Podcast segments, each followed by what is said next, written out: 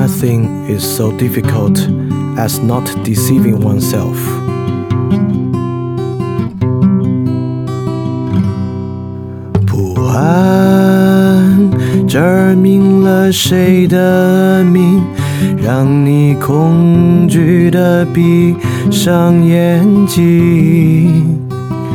雾伞照亮那个影，词句编织你的艰辛。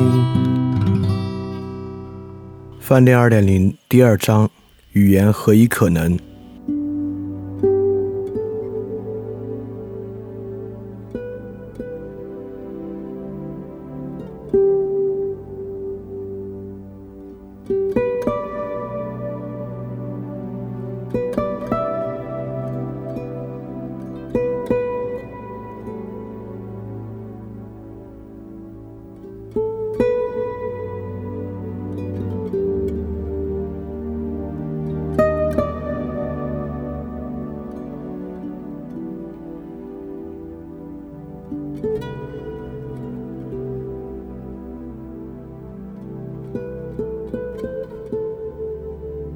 期二点零主体节目都配有讲义，讲义可以在 flipradio.dot3adisc.dot.com 下载。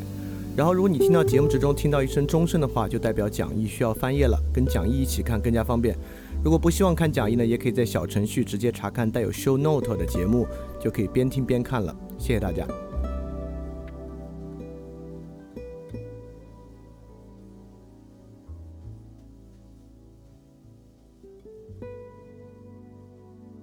发展电台的公众号终于上线了，大家可以搜索 Flip Radio，就可以关注翻转电台的公众号了。F L I P R A D I O。大家好啊，欢迎收听这周的饭店二点零，我是李厚成。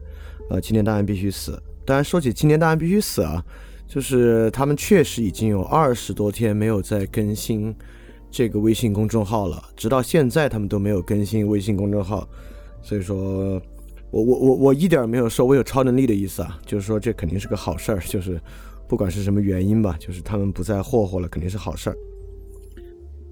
好，我们立马回到我们今天的事情啊，我们今天来讲的是哲学研究的第三期，这期呢我们讲三十七到六十四节。当然，这件事情啊到现在我越来越明白了，它的难点在于真正说服大家相信。语言反思和语言问题啊，是特别特别值得去想、特别值得去探究的问题。但这个事儿呢，难度肯定很大，因为我们都听说过一些东西啊，比如说，我们大概都听过尼采说啊，从苏格拉底之后，这个西方文明，尤其是形而上学的路都走偏了。我们听海德格尔说。这个西方哲学史两千年哲学史啊，就是两千年存在的遗忘史。我们也听过维特根斯坦认为啊，反形而上学、反本质等等等等的问题。但是呢，这些人都向我们提示，就是有特别巨大的问题存在，这个思想方式要彻底转变。但实际上呢，我们一直不是特别相信这个事儿，我们一直没怎么觉得，好像有这么大个问题啊，我们要真正。从根儿上来反思反思我们的想法，就实际上呢，就凝结在我们的教育过程啊和网络各种内容之中啊，那种理性主义啊，还是我们现在所想法的一个主轴。我们没觉得它是一个特别大的事儿。所以说，如果维特根斯坦揭示出一个很根深蒂固的问题啊，其实呢，这个东西我们不是特别的在意，也不是特别的相信。所以说，翻点点零第二章这个哲学研究啊，我现在越来越意识到，最根本的问题其实是说明，到底这个问题是啥？就到底我们现在遇到的问题是什么？为什么维特根斯坦这事儿说的这么重要？如果这个事儿不能让人知道，就不是说某种从道理上有点明白哦，好像说的是挺严重的，而是真正深入到日常语言现象中，让大家明白哦，这事儿真挺严重。不然的话呢，我觉得这个永远没有引发出真正的反思，或者引发出真正大家对于语言问题和思考问题的感受。所以说呢，这个东西我不知道要用多少期才能让，比如说认真听的人真正塑造出这样的问题意识啊。但是不管怎么说呢，问题意识在这个过程中是最重要的。所以说今天这一期呢，呃，因为确实前六十四节一到六十四节基本上是一个整体的部分，所以今天这部分呢，我花了比较多的篇幅来把这个问题意识结合今天的内容再说的细一点。我们今天来尝试一下，看我们我们能不能用更多的时间。把这个问题说得更明白。那我们现在马上开始。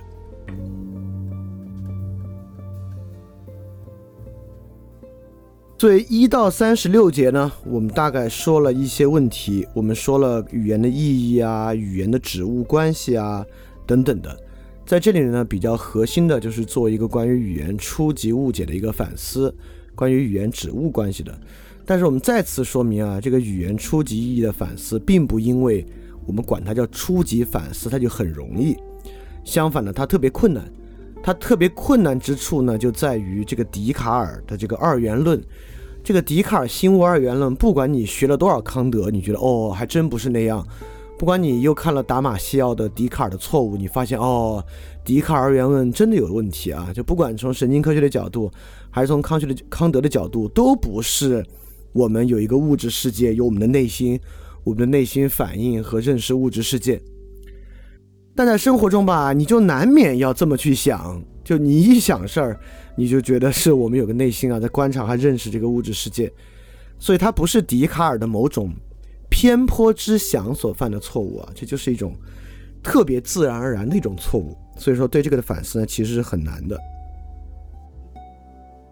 我想，正是因为这种之难。让我们难免有两个想法。第一个想法，说实话，非常的直接，因为这个想法之难啊。说实话，你上溯到古希腊，人们某种程度上也这么想，你就会觉得，嗨，这事儿说的这么大，这么严重啊，什么根深蒂固的错误啊，自然而然的错误啊，将错就错行不行？我们就这么往下想，我们就用心无二元论的方式往下想，生活崩不崩溃？这么一个问题，或或者就我们可不可以就这么往下？对生活有啥影响吗？是要是少活几年，还是少赚点钱，对吧？有没有什么根深蒂固的关系？我就不做这个这么难的、这么深、这么深的反思，可不可以？这么一个问题，大家难免会去想。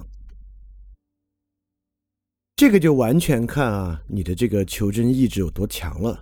因为说句实话，你你说什么样的算是呃这个良好生活的典范？马云算是良好生活的典范吗，又成功又有影响力。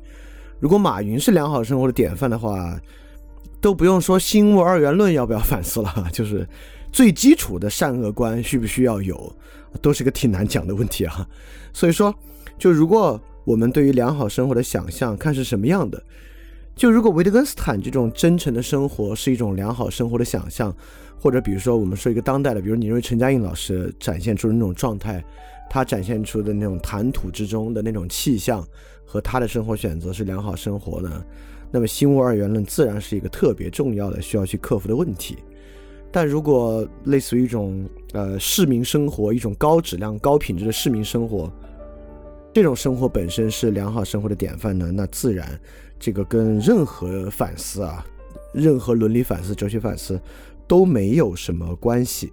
好，这是第一点啊。当然，第一点我也认为。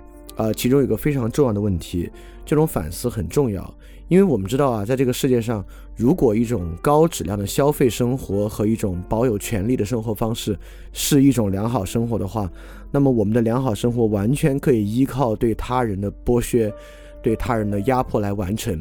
而且我们之前也反复讲过，一个主体是绝对可能一边压迫他人，一边呃。伤害他人，并且在自己心里真正认为他是在帮助他人，他是在从更深的地方，他是在从更本质、更根源之处帮助他人，这是完全可能的。因此呢，今天，呃，大到马云，小到一男一女，在这个亲密关系之中，都极其容易进入一种实际上在伤害他人，却在自己心里认为在帮助他人的，实际上这种情况啊，这种境况，所以说我我们也不能说好像呃进入一种本真的生活，更求真啊，好像就是一个自己活得更明白这个事儿。但实际上，对于人与人之间是否存在在一个互相侵诈的环境之中呢，也非常重要。好，这是第一点啊。第二点呢，我们一说啊，要反思什么心物二元啊、语言问题啊。大家也不不由得有一个想法，就说：“哎呀，这事儿每次说到这个问题上啊，我们都能意识到好像是有点错，但根本没有办法把它跟生活的实际思辨联系起来。一到实际思辨，就是这个这么深的反思视角站不住，它马上就又变成过去的那种想法了。这当然我们也说过，这就是难的地方，因为它的反思深度比较深。”所以说移步换景，也就是说你稍微挪一下位置，好像你刚刚反思出来有点感觉，那玩意儿又消失掉了。这个东西呢要有点耐心啊，我们慢慢往下学。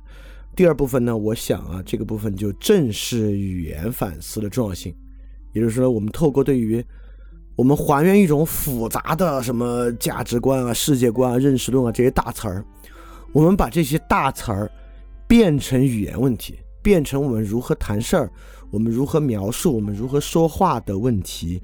兴许呢，它更是一个能够让我们有实际感受，就是如何来改变我们认知、改变我们想法的一个事儿啊。我我特别，我现在特别抵触使用“改变我们认知”这样的词，呃，因为我认为什么认知模式、改变认知、认知升级，就认知这个词已经被污染了。改变我们思维的方式，改变我们的想。改变我们想问题的方法，就这么说吧。改变我们看待和想问题的方法，我就不不使用什么什么认知这样的大词儿啊。这个词已经确实被污染殆尽了。好，我们接着来看前面我们指出了哪样的一些错误。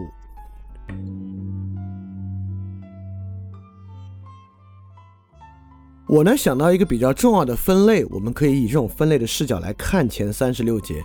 那前三十六节呢，维特根斯坦赫然指出了各种各样的错误，但这种错误呢，我们仔细想想，我们可以想象为这种错误分为两种错误。第一种呢，维特根斯坦指出了一些语言与世界关系之间理解的错误，就是我们搞错了语言与这个世界的关系。第二种呢，他指出了我们搞错了对语言的一些理解。所以，如果我们能做这样的区分。可能对于维特根斯坦实际指出了哪些问题呢？从这两个角度去想会比较有帮助。比如说语言与世界关系，我们的一些错误理解啊，就是说指物就是我们指一个我们指的苹果，说这东西叫苹果，它并没有连接词与物，而只是贴标签而已，对吧？它只是我们把一个叫做苹果这个词汇的标签。贴到了我们所要描述的这个对象上面，所以这里面并不涉及词与物的深刻联系，而我们认为指物呢，似乎将我们的言说与实际的世界存在绑定了，这就是个巨大的错误。呃，这个错误导致的问题呢，就是我们总认为指物词比非指物词更真实，对吧？就有这样的问题。那包括呢，维特根斯坦还说啊，这个词语分类的规范性并不在于世界，而在于人的目的。我们当时举了很多例子啊，尤其我们举了这个，即便在这个按照分子生物学的分类之下，兰花是属于种还是属于属等等这些问题，我们来看呢，这个分类并不在于自然，并不在于食物，而在于人的目的，它在瓦解语言与世界存在某种对应的实质关系。当然还有很重要一个事儿啊，就这个语言的意义也绝不在于人的心理活动。因为我们老有一种这种语言私有化的倾向，我们觉得语言的意义啊，根本的根深蒂固的在于我的想法，因为语言是用来表达我们每个人想法的工具。所谓词不达意呢，就是我心里有个想法，但这个话呢，没把我那想法说出来，或者说出来呢，你误解了。所以语言意义的根本呢，就系于我们每个人的心理活动。我有这想法，语言呢是来表达我的想法的。就维特根斯坦也说呢，不是这么回事儿。当然，前面呢也有很多语言理解的错误啊，我就不一条一条说的像刚才那么仔细了。大家感兴趣呢，可以去回溯一下前两期。第一个呢，对于语言的错误理解，就是因为概念啊需要明确的意义解释才可以起作用很，明显不是啊。很多时候概念呢就是在练习和训练之中起作用的，它不是在解释中起作用的。第二呢，就是语言因为外形，因为人的发音关节啊，所以语言的外形很类似，导致我们呢误以为其功能和含义都类似。包括上一节我们讲的很重要的东西啊，就植物的意味与概念的解释呢是完全不同的。这个破除了一种纯粹理念存在世界的这种迷信方法。等等等等的哦，说到这儿，我要说个我要我要说个重要的东西啊。也就是说呢，我们这么列下来呢，你觉得如果你前两期听的比较仔细啊，你也听懂了，你可能觉得每一条你都有印象啊。确实，前两节呢就一到三十六在说这些，但是呢，问题就在于他们好像都挺散的，我没法把他们串起来。就是维特根斯坦整体在批判个啥？从这种整体批判之后，我能不能有一种整体的把握？要整体把握呢？但我这个整体把握一总结，你可能这整体我也明白了，但你很难回到细节。这个连接当然很困难，我们慢慢来，大家千万不要着急。但我先总结一下，所以总结来说呢，维特根斯坦在帮我们打破一个整体的想法。这个想法是啥呢？也就是说，语言内部啊有一种技术和方式，我们用这个技术和方式呢，在确保什么呢？确保语言在真实的反映现实。就比如说，我们怎么确保语言反映有三种现实啊？我们怎么确保语言反映物质现实呢？就是我们更看重那些具有实质的词汇，比如说钱，比如说苹果，比如说呃激素等等的。我们比较不看重那些我们发明的概念，比如说道德，比如说自然目的等等的。透过这个方式呢，我们就可以让语言更加反映物质现实。当然，我们也可以促使语言更加反映理念世界的现实，对吧？我们就促使语言呢有一套更好的内在逻辑，语言呢更合一套完备逻辑。在完备逻辑之中呢，我们就可以用分析的方法来让语言更符合理念世界的现实。比如说，我们就能够分析出命题的形式，分析出命题根，分析出正误判断，发明出逻辑真值表、真值函项啊等等等等这些概念，就促使语言呢能够更好的帮我们表述一个逻辑世界。当然呢，我们也可以主张一种语言的私有使用。我们认为语言啊，最好的用法就是拿来做艺术的表达，做激情的表达。在这种艺术激情表达之中呢，它就是来渲染我的感受，渲染我的内心世界的。它并不需要诉求其他人真正完整的理解。这种真正的完整理解呢，也并不可能。语言呢，是一种精神的外化，而不是语言主要是一种精神外化，而不是一种沟通工具。等等等等，都有一些观念来帮助我们确保语言反映现实，不管这个现实是物质现实，是观念世界的现实，还是我的现实。那么维特根斯坦呢，正是反对这些。维特根斯坦反对这些呢，其中难点其实就在这儿。就一般来讲啊，我们反对 A，我们就支持非 A，就是我们反对一般很难，我们把这两头都反对了。就比如说，我们反对唯物主义，看起来呢，那我们就支持唯心主义；你反对唯心主义呢，你就支持唯物主义。你最难的就是一上来吧，我又反对唯物主义，又反对唯心主义，我主张这个 主客一体，这是最难的。那维特根斯坦恰恰就是他又反对语言反映物质现实，他又反对语言反映人的纯粹内心。那你到底要干嘛，对吧？这个呢，就让人比较难以理解啊。但是。为什么要把两头都反对掉呢？这两头到底问题是啥啊？反对掉之后能如何？这个呢，就是我们今天要去讲的问题。而当然，我会说明白这两头问题是啥。就不管是语言反对、语言反映现实，还是语言无法反映现实，这两点对于我们生活的实际影响和对于我们理解世界所带来的错误是什么？包括我们平时在日常论理中，我们经常在微信公众号看到的内容，我们平时自己在跟别人讨论问题时候使用的话语，它的错误性，它的问题出在哪儿，导致我们要把它们都反对掉，寻求到一个，呃，还这这个地方还不能误随便用中道这个词啊，寻求一个一条第三条道路对于语言的理解，那为什么兜这么一大圈，采用这个新的方式理解？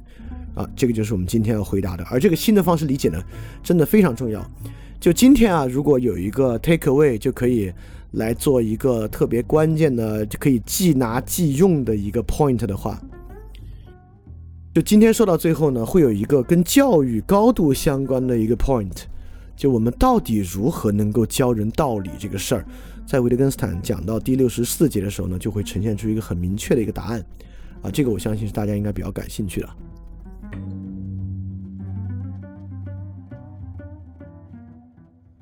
所以，我们首先简单看一下，如果我们认为语言在反映现实，不管语言在反映物质现实、理念现实，还是我自己私人的想法，有一个东西是我们特别难开口的。就今天开口说这个话吧，显得特别中二。就是今天我们真的很难开口说，反正我相信的是或什么什么，或者说我的信念是什么什么。因为今天谈信念吧，特别难以启齿，有点丢人，有点觉得神棍才谈信念，想不明白的才谈信念。但如果我们听了第一章康德，我们就明白信念和知识的区别在哪儿。实际上，你关于道德的所有东西呢，也都是信念，对吧？但假设你已经把道德功利主义化了，你认为什么是道德呢？哎，道德是一种人的社会安排。在这种社会安排之下呢，这些道德规范啊，能够诉求人类社会整体功利的最大化。当你这么讲的时候呢，他你都不用说我的信念是啥。对于这样的一种道德呢，你不必付诸信念，因为它是一个特别、特别逻辑上特别融洽的事情，对吧？它就是满足社会最大功利嘛。所以你应该讲，我对于道德的认识是道德是社会功利的最大化啊。就对于这种东西呢，你就不用谈什么信念，因为。我们就会认为道德是社会功利的最大化。当然，我们最后去分析这话，基本上属于同语反复啊。就这种话呢，它反映的是某种物质现实。所以在这个情况之下吧，在今天我们这种语言使用的习惯之下，它逼迫我们在主张，凡我们开口讲的东西啊，都是更真实的。比如对于物质决定论者呢，我们就认为啊，我们谈功利。我们谈演化，我们谈基因，是比你们谈道德、谈自然善等等东西啊更真实的。然后另外一边呢，也要主张我们这才是更真实的啊，因为我们这个是视其所视之真，你那个是符合论之真，视其所视的真是形式因的真，符合论的真呢是动力因的真。我们这种形式音的真才是一种更高的真实，就是我们这个呢是一种更加真实的事情。就是我们今天总希望啊，我们谈论的东西比别人谈的东西具有某种更本质的真实性。为什么别人应该更听你的道理，而不是别的道理？为什么你的想法比别人的想法更正确？就是你因为你的想法呢接近某种更本质的真实。双方呢都在做这种主张。这个双方可不是说两帮哲学家啊，就是不管是网上的政治观点之争，甚至饭圈之争，甚至集合的风波，双方都在主张，我们才在把握一种更深的真实。所以，如果大家仔细想想啊，今天确实有一个困境，这个困境呢，就是我们必须纷纷的去论证我们的想法更真，不管是科学意义上的真。伦理意义上的真，哲学意义上的真，灵性意义上的真，等等等等的，我们必须促使告诉别人我们这东西更真。这个游戏就进入就是海德格尔意义上的泰坦之争这个游戏，在这个游戏之中呢，就会有各式各样的语言问题，而维特根斯坦呢，恰恰就是针对这个事儿，想来解决这样的一个问题。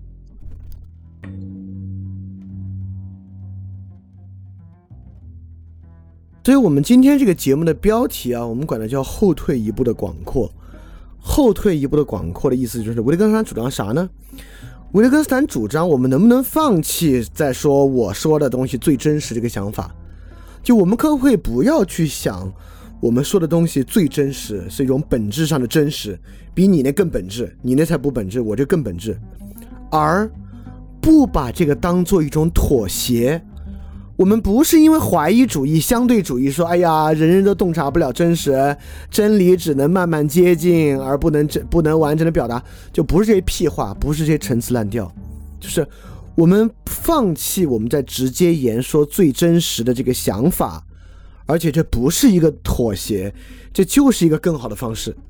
不是说啊，人类的语言有其本质的缺陷，人类的思维有其本质的缺陷，所以我们不能够直接接近真理。不是这些东西啊，就是说我们放下这个担子，而且呢，它是一种更好的方式。所以今天我们就来说明这个问题。当然说到这儿呢，大家也许会开始想啊，这也是今天我们很重要的一个任务。这个想法何其是一个语言的问题？为啥这个想法不是一个认识论的问题呢？对吧？就我们放弃在直接言说最真实、唯一真实、根本真实这个想法，而不将其当做一个妥协，这凭什么是个语言问题呢？好，这也是我今天必须讲明白的啊！就为什么这个问题从语言的角度去思考它是个最好的思考路径。好，我们要说的就是这个东西。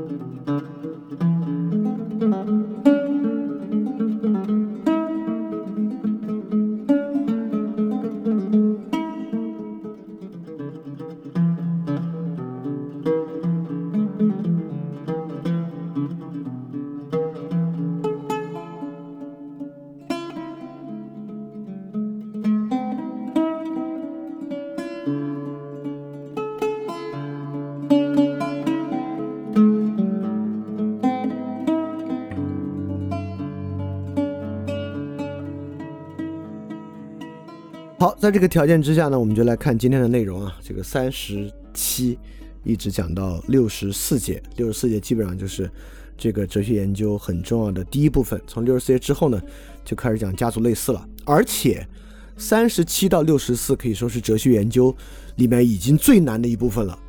所以今天这部分，今天晚上结束，我们就已经讲完了哲学研究技术性最强、最困难的一部分，就是往后呢都变得比较好理解了。所以今天呢是比较重要的一期。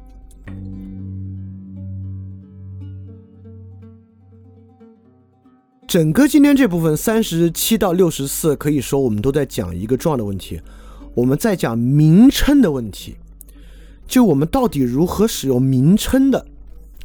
也就是说，我们如何使用名称，里面就反映着我们刚才说那个事儿。我们怎么能够不竞相认为我们在谈论更真实的东西？一会儿我们来把它说明白啊。但是呢，我相信啊，我们来讨论我们如何使用名称，它就绝对是一个语言学的问题。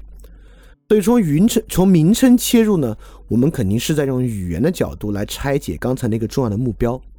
所以说，它就不是个认识的问题。而是个语言学问题。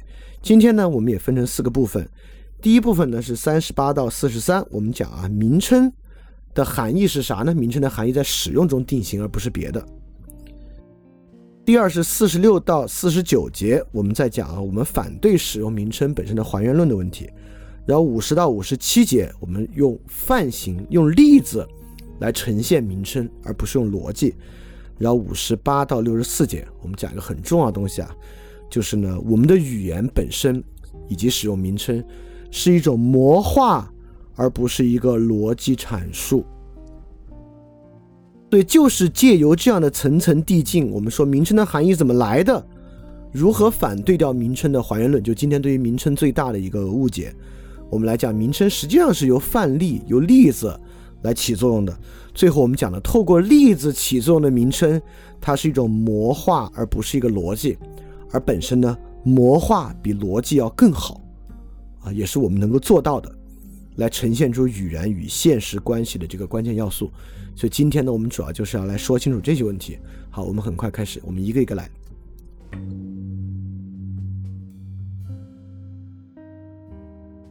第三十七节呢，就问出了这个问题，就是我们要谈名称了。因为三十七节之前啊，我们瓦解了指物关系。但瓦解指物关系之后呢，语言里面有很多词汇，比如说但是、如果等等啊，也有好多动词，比如说跑、跳等等的。但是确实啊，名称在里面非常特别，就是各种各样的名词。这些名词呢，有一些是直接说一个实际的东西的，比如北京、上海是地名，比如拿破仑、孔子是人名，也有一些类别的名称，什么狗啊、猫啊、游戏啊，也有一些更大的概念，国家啊、政治啊，这些都是名称。而我们平时呢，很少争论啊，你这个如果用的不对，你这个如果用错了，或者我们说啊，但是是人类发明来自欺的一个东西啊，我们不说但是的转折是一种自欺。我们经常说呢，就道德是人类的自欺啊，等等等等的。所以说，基本啊，就是最根深蒂固的问题呢，肯定在名称这儿。所以三十七节很简单啊，就引入这个问题。从三十七节在一到三十六节呢，我们把语言基本的指物啊、意义论啊就瓦解掉了。好，现在我们就来深入一个关键问题，来从名称进一步来理解语言。好，我们现在就来讲讲啊，名称呢。当然，揭示着语言和世界的关系，因为名称啊，很多东西呢都是在讲世界里所存在的物。名称嘛，命名嘛，就是给这些物、给这些存在的东西来命名的。所以在这名称之中呢，基本的名称理论有以下这几种名称，呃，它的用法是非常非常不同的。第一种呢，就是确实有一类玩意儿叫专名。专名呢，就是说啊，它就是一符号。它就指那一个东西，比如说我的名字，我的名字呢，李厚成，可能但可能有重名的，但先不管，反正我不知道。那么这个名字呢，就是指我。比如你给你们家猫、你们家狗也命名，这个东西呢，就是一个专名。这个专名呢，就指这个东西。但你看这指这个东西有啥呢？指这个东西呢，其实很不同。专名呢，就是一种很绝对的指物关系。也就是说，如果我们说啊，苹果指苹果是贴标签，那呃，父母给我命名呢，也是贴标签，但这个命名啊，还真是连接了这个专名与我这个特定这个人、特定物的关系。这个时候怎么去呈现出呢？因为我们在语言使用之中，专名就可以问与它的直接可感的这种，比如说时空属性相关的问题。比如说，我们就可以问，比如我们就说李厚成这个专名吧，我们就可以问，哎，李厚成在哪儿啊？或者我们在问，哎，李厚成在二零一二年在干嘛？就可以问这些很实际的问题。但比如我们立马拿个通用，拿狗来看啊，我们很，我们就不不是很难，我们就不能问狗在哪儿？狗在二零一二年在干嘛？因为它是个类别词，对吧？所以专名呢就会指向一个非常特定的对象。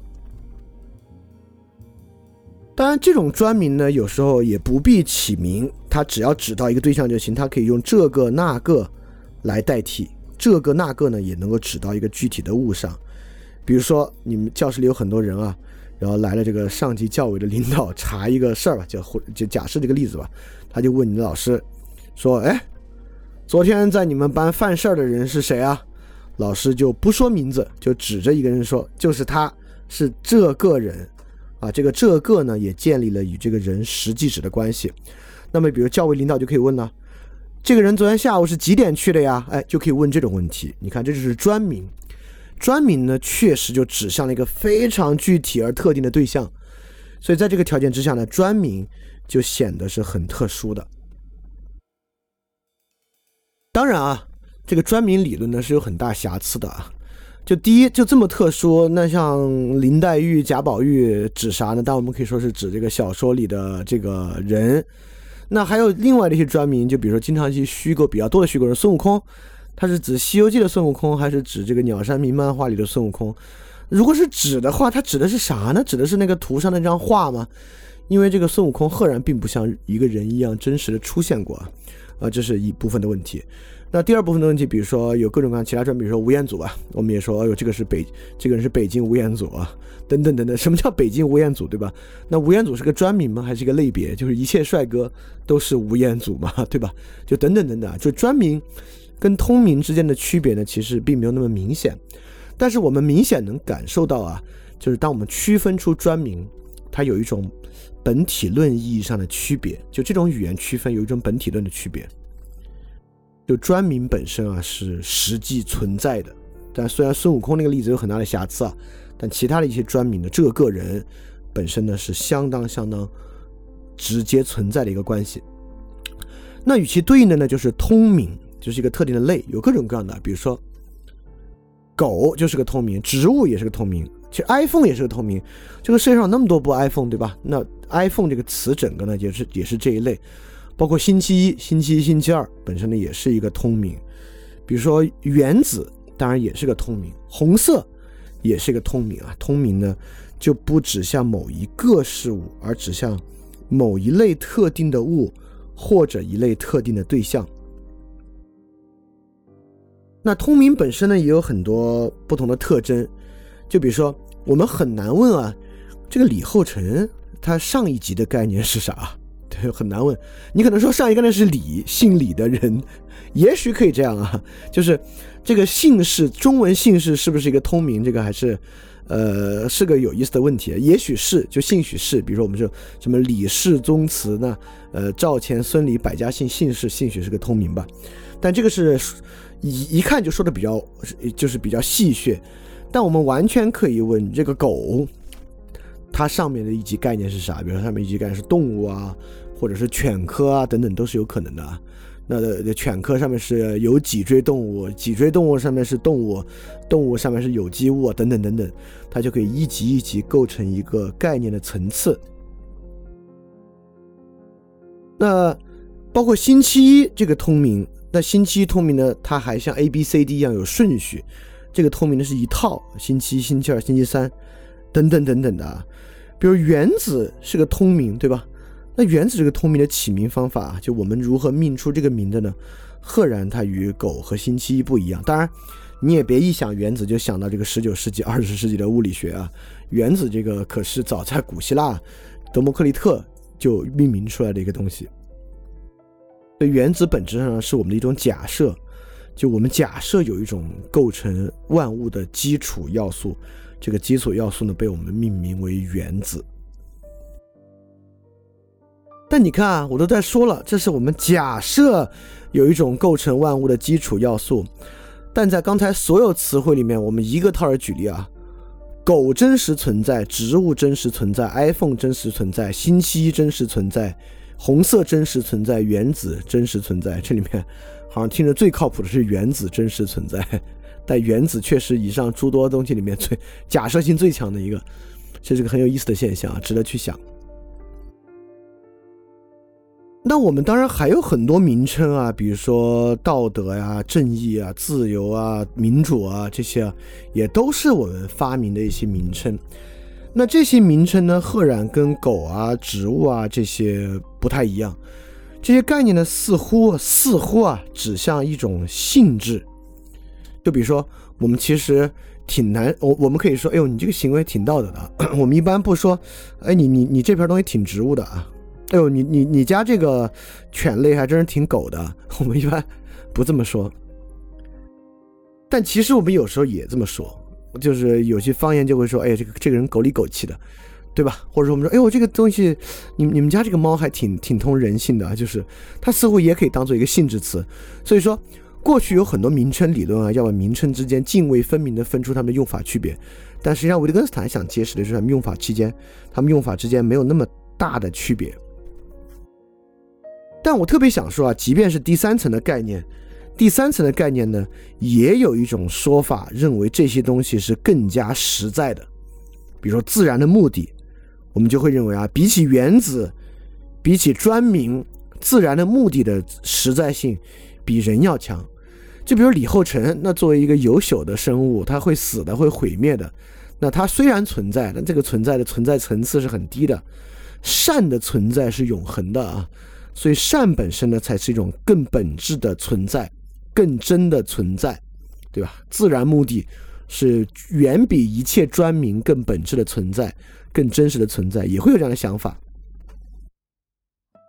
也就是，不管是专名这里面李后成的存在，还是狗这个类别的存在与一只狗的存在对比，或者说正义、自由的根本性存在对比，在比如在黑格尔那地方啊，那自由才是最根本的存在，对吧？就自由精神。因此呢。都有主张认为这些名称背后的东西啊更真实的存在，凝结在这些东西之中。也就是说呢，我们确实可以想象啊，这种真实性之争，其实呢是一种语词之争，是一种名称之争。比如说在道德问题之上啊，道德和功利之争，实际上呢就是某种通明和概念之争。我们认为道德明显是更真实的，很多人认为这个实际社会功利是更真实的。那比如纯粹个人主义那种语言私有呢，就是专名和通明之争。比如说啊，哎呀，自私这事儿也不能一概而论，我的自私和你的自私就各不相同，甚至我昨天的那次自私和我今天这次的自私呢，也并不各自相同。你就是在想象某种专名和概念之间的关系。所以呢，我们如何使用名称，使用何种名称等等等等的，折射出啊名称与世界的关系，也透过这种语词使用呢，折射出我们对于世界的理解。所以在维特根斯坦这个地方呢，来反思名称这事儿呢，才变得那么重要。就像我们上次举的另外一个例子啊，就比如说我我们给别人解释说，哎呦，你听我解释解释，别人说你别解释那么多了，你就说你有没有撒谎吧。言下之意呢，撒谎似乎是一个实存的语言，就是人类有很多语言。其中有一类语言啊，就是撒谎，可能有一个理念的撒谎，其他撒谎都是这个理念撒谎的分有啊。这个理念撒谎是一个根本坏的东西，当然古希腊的这个根本理念没有坏的东西啊，我只是套用那个概念而已。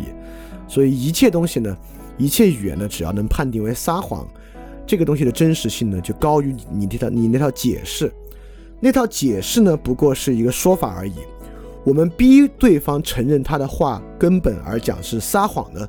撒谎是比那套解释更为真实，所以谎言这个名称是一个特别 powerful 的东西。而在稽核的争论之中呢，你讲再多道理，对方都直接给你截图，这话他们说没说过吧？你就说这句话他们说没说过吧？这个地方呢，我们能够实指的一个这个，就比你所绕的一切道理呢都更加的真实，因为只有这个。才是最真实存在的东西，而你绕了一套道理呢，都不过仅仅是一个说法而已。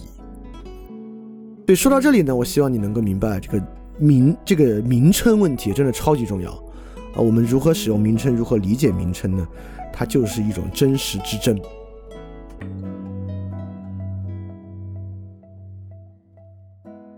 但是呢，我们也最好别认为啊，这个名称的类别之间截然有别。就我立马举个例子啊，就我们知道之前那种伽利略的这种第一性质与第二性质区分，就将人的感受啊认为是第二性质，把人感受脱离人的感受那种最客观实在的东西称为第一性质。就比如说冷热是第二性质，实际的温度呢才是第一性质，因为冷热呢在人与人之间啊是有差别的，就你觉得冷呢，他觉得热。比如轻重也是一样，你要力气大呢，你拿这个东西觉得挺轻；他力气小呢，拿人觉得挺重。伽利略就就觉得啊，这些东西啊，从根本性的阻碍了科学的发展。所以第一性质呢，就是那些可以量化的东西啊。因此，量化东西呢的名称是更真实的存在。但是我们也知道，这个红色呢就是光谱的各种颜色呢就是光谱的各种波长。那这个颜色呢，人跟人的分辨不一样啊，有的人一对颜色的判断力高一点、低一点，还有色盲呢。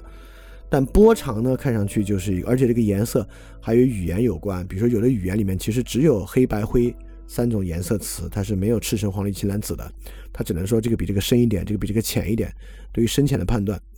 那么在这个情况之下呢，波长看上去就是一个特别特别实在的、实际存在的词汇了。红色是人发明的一个概念，而波长是实际存在的，我们都可以这么去想。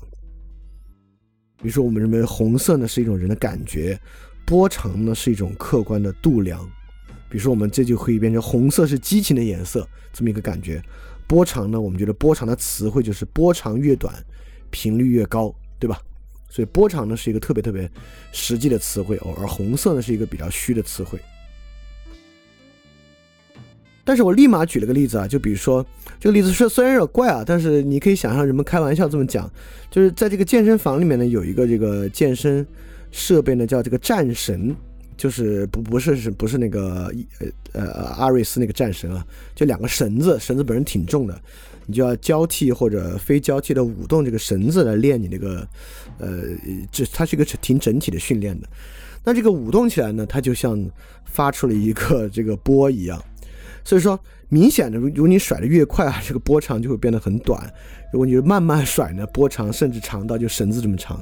所以说，我们完全可以想象，在一个人这么甩的时候呢，教练是可以给这个训练者下命令说波长短一点。那波长短一点呢，其实上就是在讲要快一点。而在这种时候呢，甚至这个人在在在不断甩绳子的时候呢，教练就一边鼓掌，鼓掌呢就是他甩的这个频率，教教练鼓掌鼓得快一点呢，当然波长就会短一点。甚至教练可以给他加油说：“嘿！”然后这个人可能波长就会变得短一点，他舞的就快一点。就是这个时候呢，我们会发现，在这个地方呢，鼓掌的频次、波长短一点、快一点，嘿，这些东西实际上在在这个当下的语言游戏之中呢，是一模一样的作用和效果。就在这个例子之中呢，如此实在的波长短一点，甚至可以和嘿换用。也就是说呢，波长短一点，在这里根本就没有在描述这个绳子的波长。他在描述这个人的用劲儿程度，或者这个人的兴奋程度啊，等等等等，是这样的一种描述，或者你都不是描述的，他根本就不是描述，它是一种命令，他命令这个人速率快一点啊，等等的。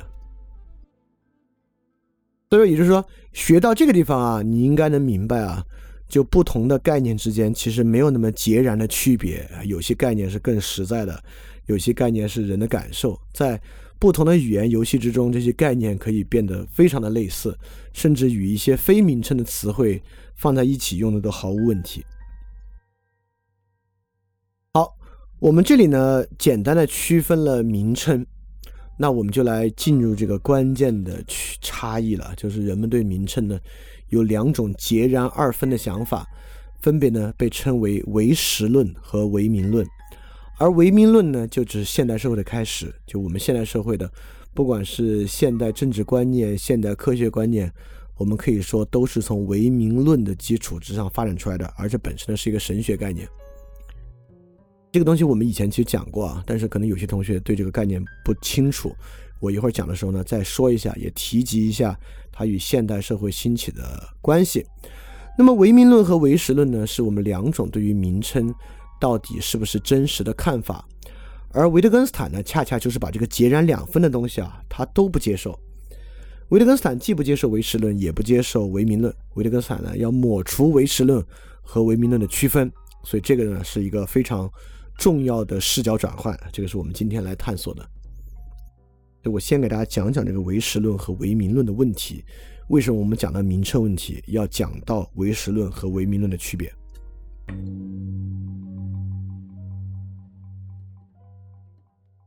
这个唯实论啊，大概讲的就是真正的概念才是真实存在的。就最基础的来说，我们都听说过这个柏拉图理念世界，对吧？比如理念中的杯子，概念杯子呢，比一切杯子都更加真实。有一个理念中的杯子，当然这种例子今天听起来有点荒诞不经了。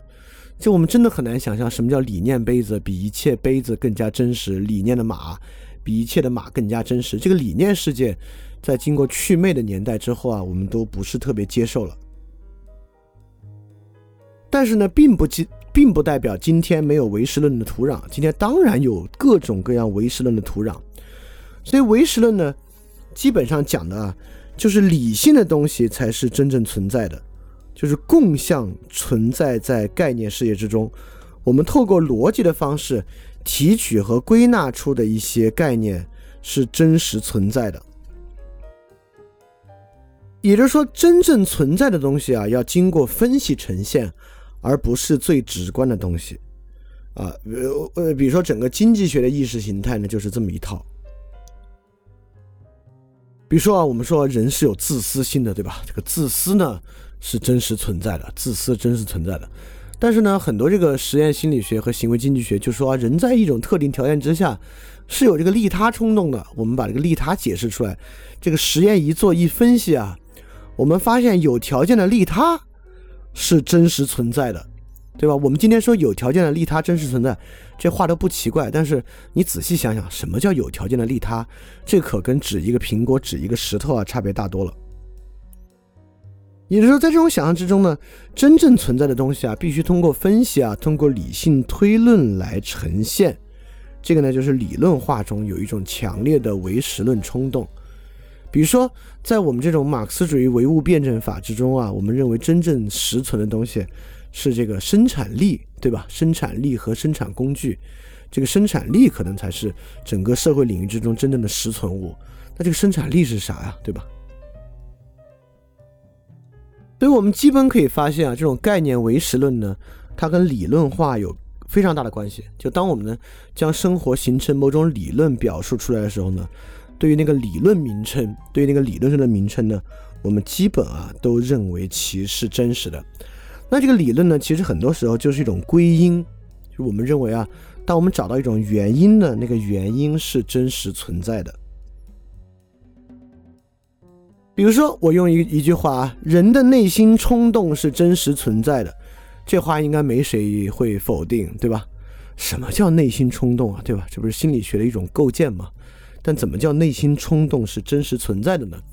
我们相信内心中的真实存在呢，当然就与这么一种心理学理论化的尝试高度相关。所以理论化呢有各种各样不同的逻辑，就英语里面这些词就形成一套，就很有意思啊。比如英语呢有 induction、reduction、abduction 等等啊，这些词呢基本上都是某种分析啊归纳的形式。但是彼此之间各有区别，有时候呢，我们是靠分析提取，有的时候呢是靠转化，等等等等来理论化成为一套东西。当然这么说呢，大家可能还是觉得有点怪，什么叫什么理论化？什么叫这些概名称的实存？我立马给大家举三个例子啊。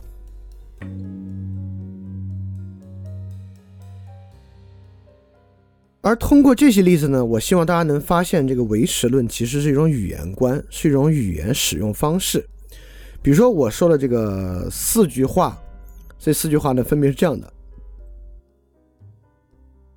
这些男孩的行为本质上就是 PUA，这些男孩的行为本质上就是一种演化，这些男孩的行为本质上就是巨婴，以及这些男孩的行为本质上就是非合作博弈的纳什均衡。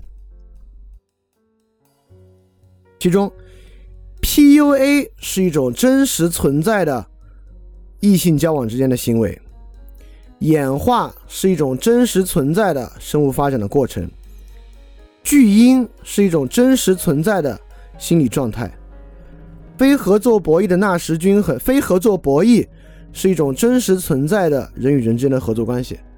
我相信这四句话和后面这四句话呢，大家都基本上不会觉得特别奇怪。这里面使用真实存在呢，都不会特别奇怪。而仔细想想啊，PUA、演化、巨婴、非合作博弈啊，都是高度抽象的名称。而我们平时呢，可不就是经常使用什么什么本质上是跟一个名称来采用这种归纳的方式，将其提取为一种更真实的一种描述嘛？所以唯实论呢本身是一种语言观，是一种语言方式，它是主张一些归纳概念更加真实存在，就是比纷繁复杂的行为啊会更真实存在的一个想法。也就是说，当我们说本质是 PUA，本质是演化，本质是巨婴，本质是非合作博弈的时候呢，我们一点没觉得后面那个词是对于前面东西的某种阐释。我们把它描述为，我们把它比喻为不是，啊，既然我们使用本质上是，我们就觉得那背后是个实际存在，而并不仅仅是一个用法，是一个说法而已。但是尤其这四句话放在一起啊，这些男孩的行为本质上是什么什么什么，我就希望大家能看出这四句话实际上不过都仅仅是阐释而已，就是。我们发现哦，这不过是在四种视角和四种不同的理论化背景之下的一种阐释。因此呢，把名称啊，尤其是概念名称，当做一种更加本质的实际存在，那我们去看看我们的这个语言使用的历程啊，那真可以说比比皆是。包括撒谎，其实也是，你这是不是撒谎吧？就撒谎呢，就是一种特别深的本质。实际存在的一种概念，但这时候你可能会想啊，哦，我懂维特根斯坦的意思了。维特根斯坦啊是要说这些东西呢，不过只是一种抽象概括，而一切抽象概括呢都是片面的，他仅仅说出了一部分而已。所以维特根斯坦呢是要反对概括。那绝对不是啊，维特根斯坦绝对不会要反对概括这个事儿，怎么可能人说话而不概括呢？概括是肯定的啊。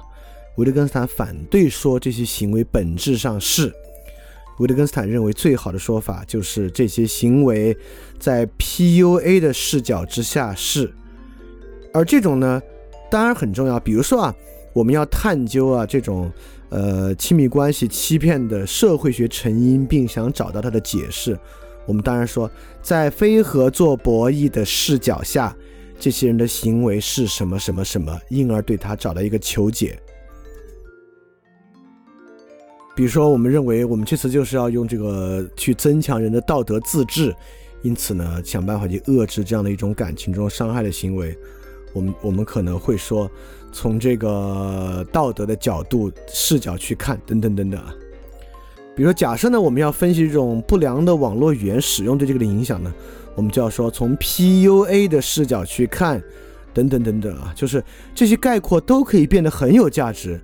但你得说明这是个什么样的语言游戏，你得说明你要干嘛啊？维特根斯坦仅仅反对，本质上是呃，因此认为它是一种更深的，呃，更更更更具有这个呃洞察力这种看法哈。那还是取决于你要干嘛。维特根斯坦并不反对概括。当然啊，这是不是一种相对主义呢？因此维特根斯坦认为都有道理，就是我们可以从各种不同的视角。来消解一个问题，因此下次别人问我，哎，你怎么看这个问题啊？我们回答应该是啊，这个要看你从哪个视角来看了。从 A 呢是这样，从 B 呢是这样，从 C 呢是这样。所以因此你要问我是赞成还是不不赞成这个事儿呢？不能这么问，要看从哪个视角之下看。你不是这个意思啊？就是维特根斯坦当然从某个视角上看去有很强的相对主义的。这个特点，但是我们之后慢慢去说啊，这个这个问题跟生活形式之间的对比和跳出现有生活形式去思考高度相关。对我在这里就打消两个重要的误解，第一个呢是维特根斯坦反对概括，第二个呢是维特根斯坦相对主义，都不是。好，我们现在看了这个语言和名称的唯实论。啊，有一种看法，从古希腊，从柏拉图一直，但柏拉图自己批判，就批判自己这种想法，就一直到今天，我们都有一种这个概念啊，是一种比这种概念的共相，我们从不同的这些现象之中凝结、抽象、提取、总结出来这个概念，比起这些零零种种不同的现象，是一种更真实的，是一种真实存在的东西。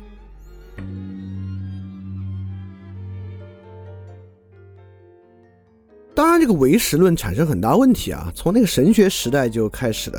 比如说基督教里面这个三位一体，这个三位一体落实在这个信徒实际生活中是啥？就人怎么去经验三位一体啊？包括我们之前特别讲的啊，这个自然的目的论，哎呀，说的是头头是道。但我在生活中怎么去经验自然的目的？我怎么才可以把这个概念与这个经验综合起来呢？就是概念唯实论有个特别大的问题，就是概念的综合，往往是特别巨大的问题。就包括你要认真一点儿，我们说有这个中国人都是巨婴，你跟这个生活怎么综合起来呢？就是一方面他这个深思熟虑，说话头头是道，怎么巨婴法呢？他们明显不是啊，对吧？所以说，要么呢这些概念啊很难被变成可感的对象。要么呢，这些概念都在知性之下会进入这个理性的二律背反。我们发现其实也不是这样啊，对吧？所以这个概念呢，确实会爆发出很大的这个唯实论的问题啊。这个唯唯实论就会爆发出很大这个综合的问题。比如说啊，我们一谈这个自然的目的呢，我们就说靠我们这个体验方式啊，是依靠康德这个对于无目的的和目的性，就这个自然之美的实际经验。我们说啊，怎么体验这体这个基督徒怎么体现这个神意呢？就是要靠啊你生活中这个报应，实际的报应在中间呢来体现这个神意。这样不光基督教，这个中国古的这个儒家天人合一、天人感应也是靠这些东西去体验的。那比如比如说这个理念中的桌子啊，怎么去体验呢？就不可能体验，对吧？对我们很明显啊，这种概念跟生活中经验的这个综合啊，里面有很大的一部分脑补，就是得靠人的脑补呢，方可以连接上。当然，这个脑补呢是比较俗气的想法。就我们第一章讲康德讲的非常明白了啊，就纯粹理性和实践理性的东西呢，都是一种信念成分，尤其是实践理性具有很强的信念成分，因为它是不可能决定自然界的必然的，所以中间呢就是有一个断层。断裂部分调和呢是靠判断力调和，这本身是一个特别好的理论框架，但绝对不是一个可以立马呃解释一切的金科玉律。所以唯实论呢就一直有这样的问题，在这样的问题之下呢，就促逼出了它的反方向，就是开启现代世界的唯名论。当然，唯名论就很简单了啊，唯实论呢主张这些提取出的共相，就是。就无数个人不同的撒谎，不同的谎言中提取出的这个谎啊，撒谎是个以自己的目的私利撒谎是个坏事儿，这个共相啊，这个谎 lie 是个真实存在，比一句一句的谎言更真实存在的一个名称和概念。那相反就是唯名论的主张啊，拒斥一切归纳，这个共相本身呢其实并不存在，真正存在的就是一句一句的谎言。而这个集合起来这个谎的概念啊，只是一个名称而已，它并不真的存在。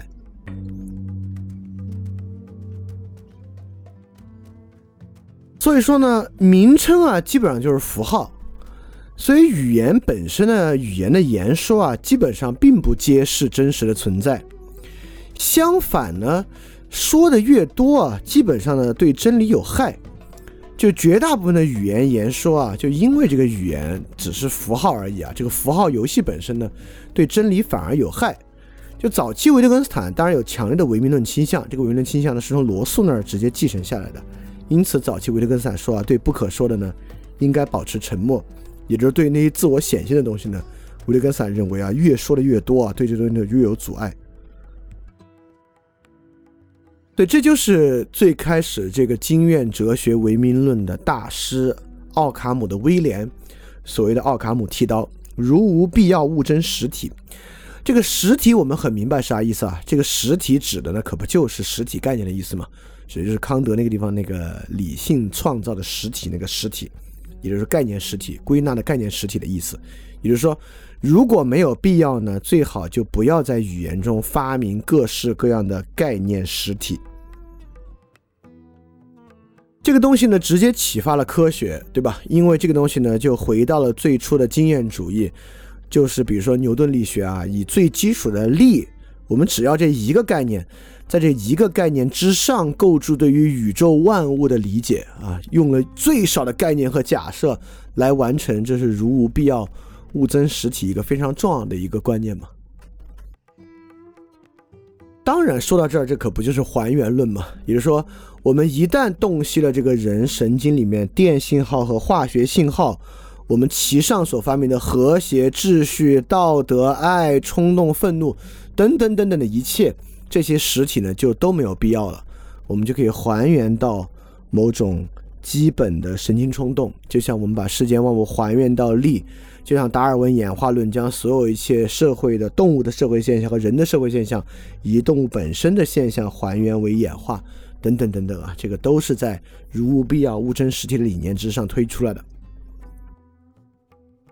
包括在社会学领域，马克思韦伯啊，就是做开展社会研究，首先要滤去的就是每个人他自己的价值判断，就是这部分的实体是要滤去的。留下那种相对客观的事实，留下那种相对 facts 的部分。因此，唯名论呢，其实本身是现代社会一个很重要的开端。当然啊，唯名论是完全可以在唯名论和唯实论是可以在一个人身上共存的。今天的人呢，其实并不讲究特别强烈的认识认识融融贯，他可以今天大谈巨婴，明天大谈科学主义。这些都不是什么问题，但这个问题今天解决不了啊！就如果一个人为了赢可以让自己不融贯的话呢，他听维特根斯坦这个问题，这个可能帮助也不是特别大。但如果有自我求真冲动的人，那听完之后有更多的反思，当然是好事儿。那我们来看看唯名论到底带来一些什么样的结果。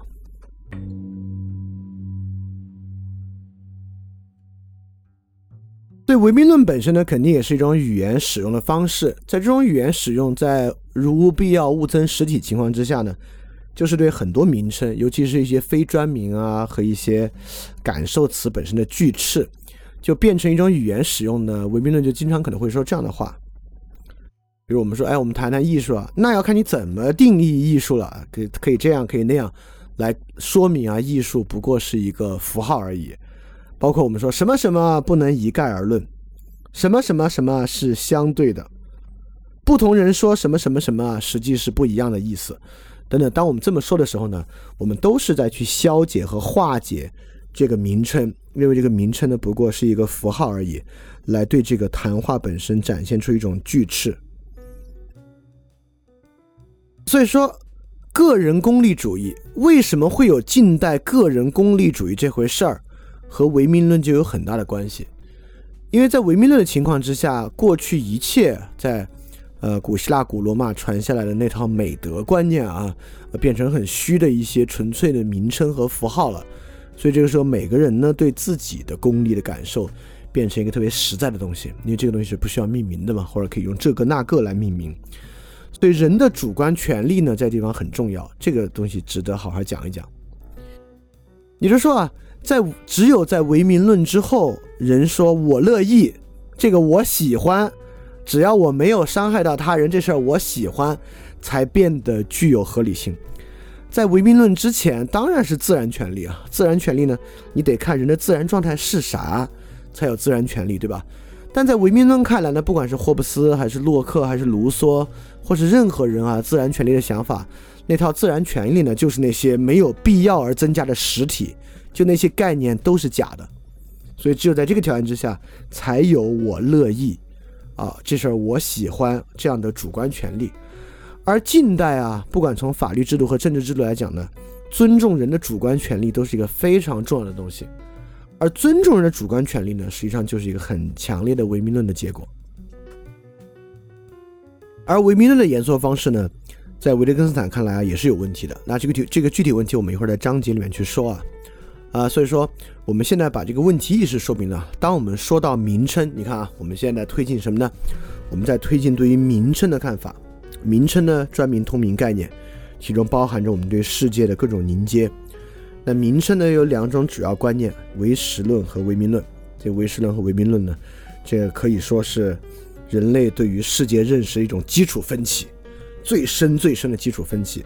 而在唯名论和唯实论的分歧之上呢，还能看出它很浓重的语言的色彩。而我们构想呢，基本上就能从这两个角度去想这个问题了：要么唯名论，要么唯实论。你可能都会觉得某一部分很有道理，或者他们俩都各有有道理的部分。所以维特根斯坦怎么同时拒绝二者呢？如果把同时把二者都拒绝了，是什么样的？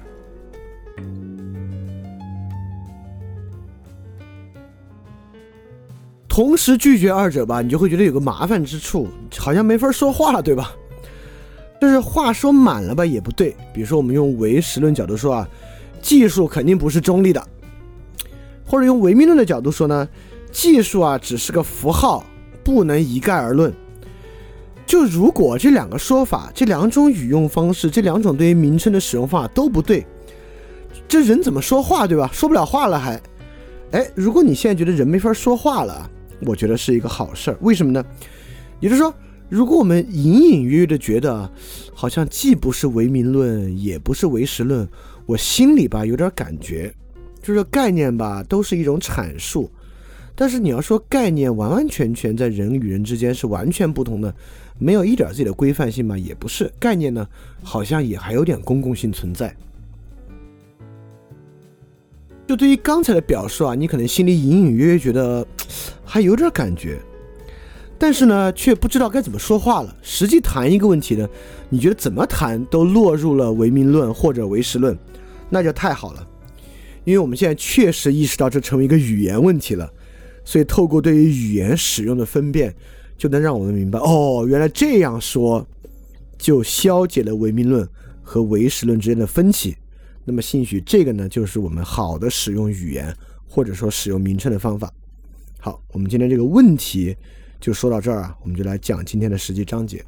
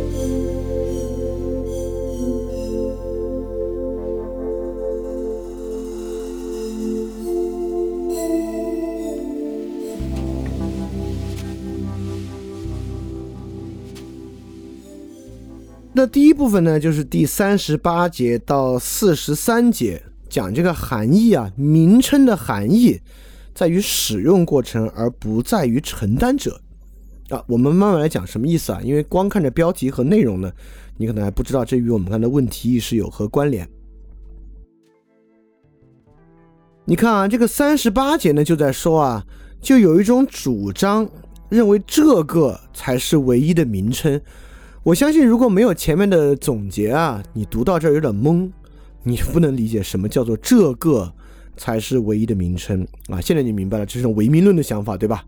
因为一切其他的命名方式都是一种符号而已，那只有这个就指着那个物，这个呢才是消除了它不是一个纯粹的符号和名字了，这是有言有所指的，所以这个才是真正的而唯一的名称呢。就是一种极端唯名论的想法，所以说呢，这个想法呢，就是我们把语言的逻辑啊，要拔到顶点的倾向。唯名论呢，就是一种把语言逻辑要拔到顶点的一种倾向。在这种倾向之中呢，就认为一个名称如果有其所指啊，它最重要的东西呢，就是必须有那个承担者，就是这个必须有这个名称的承担者才行。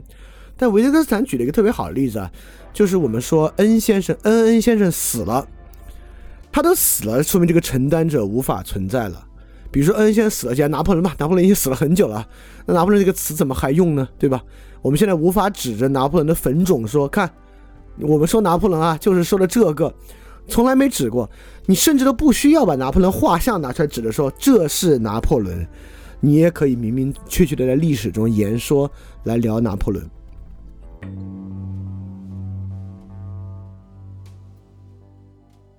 但说到这儿啊，你可能还会觉得，我们平时很少犯这样的语言错误。我们平时呢，实际上在很自如的使用各种各样的名称，没有人是会放弃名称，并主张只有这个那个具有这种明显承担者的东西啊，才是唯一可用的名称的。你就有点不知道维特根斯坦在这里反驳这一点啊，纯粹是一种逻辑和哲学上的思辨，一种思维游戏。还是真正与生活实际有所指的，那它当然是与生活实际有所指的。因为呢，我们虽然不会说只有这个那个才是名称，这个话呢不是人话，但我们呢经常说这样的话。比如说我们谈雷锋啊，我们就谈，其实啊没有什么道德和大义，人做任何行为都是为了做事儿时候脑子里的那个感觉或者心里的那个感觉。我们就会说这样的话，对吧？其实说这样的话呢，你看啊，我们就说没有道德和大义，人的行为呢，都是被他当时所追求的那个感觉所驱动的。那个感觉呢，就像是我们说这个那个才是唯一真正的名称。也就是说，我们认为人行为的动机需要一个承担者，但这个承担者呢，就需要是一个够明确、够实在的东西，它就不能是道德这样的分析对象。他必须是那种感觉，所以雷锋呢做好事儿也是为了那个感觉，我们去吃肉呢也是为了一个感觉。所以，我们别认为啊，维特根斯坦说只有这个那个才是唯一真正的名称，我们觉得这个太学究气了。我们生活中明显不是这样的，实际上不是啊。我们生活中很多时候呢，我们在拒斥一些词汇的时候呢。都会想办法的还原为这个那个，就比如说我们就会说人做什么呢？其实都是为了满足他自己的那个感觉。我们这个那个感觉呢，就是想指向一个具有明确承担者意味的东西。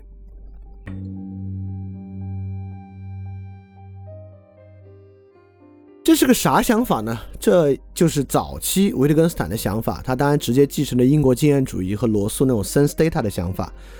这个想法呢，就是说。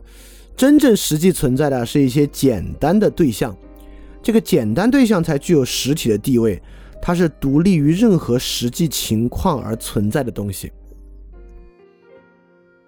我们只能想象一种不具备任何语境和情境的要素，足够简单，它才真实存在。什么道德啊、风俗啊，跟这些比都太复杂了。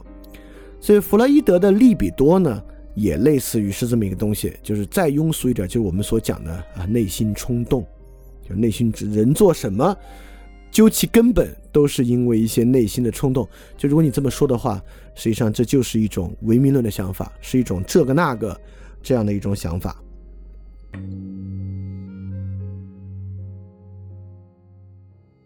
那维特根斯坦接着呢，就瓦解这个需要承担者的这个想法，他就举了两个使用工具的例子。这两个使用工具例子呢，一个是原来有个工具名字叫 n，现在工具碎了。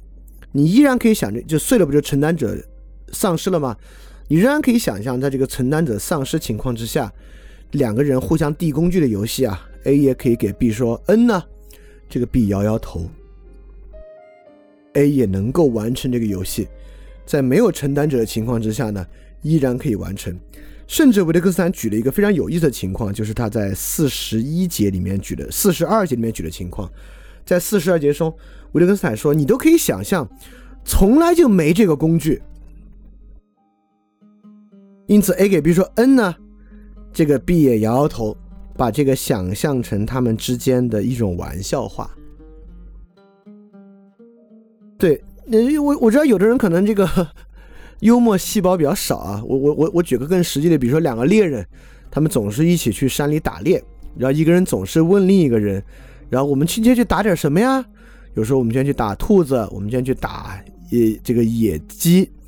然后有时候他们也会说，我们今天去打独角兽，让两人哈哈哈哈哈笑一会儿，就有点像这个例子。那独角兽呢，不必有任何承担者，这个词呢一样可以使用。所以说啊，一个名称的含义呢是不必以一个具体的承担者作为对象的。因此啊。你看，你就觉得这个维特根斯坦说了半天，怎么还在说植物的事情啊？这跟植物已经不同了。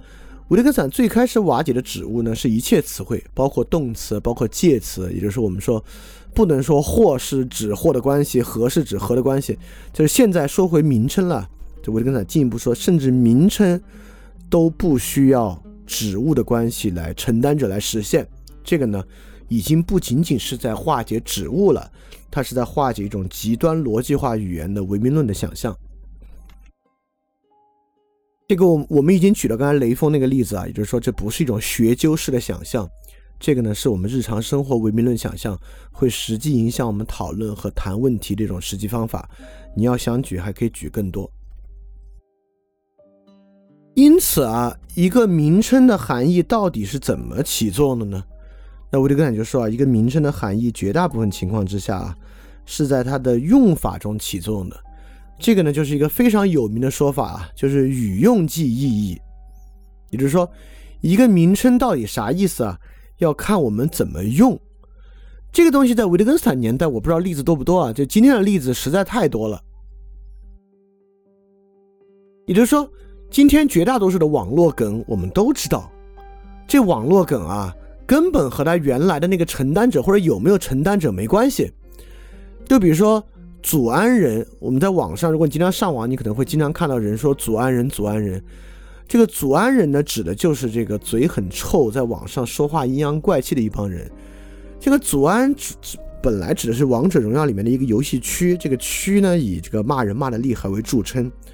但现在我们大家使用祖安人这事儿，跟这个游戏区的承担者还有没有关系啊？其实没什么关系，更不用说我举的很多其他网络梗词的例子啊。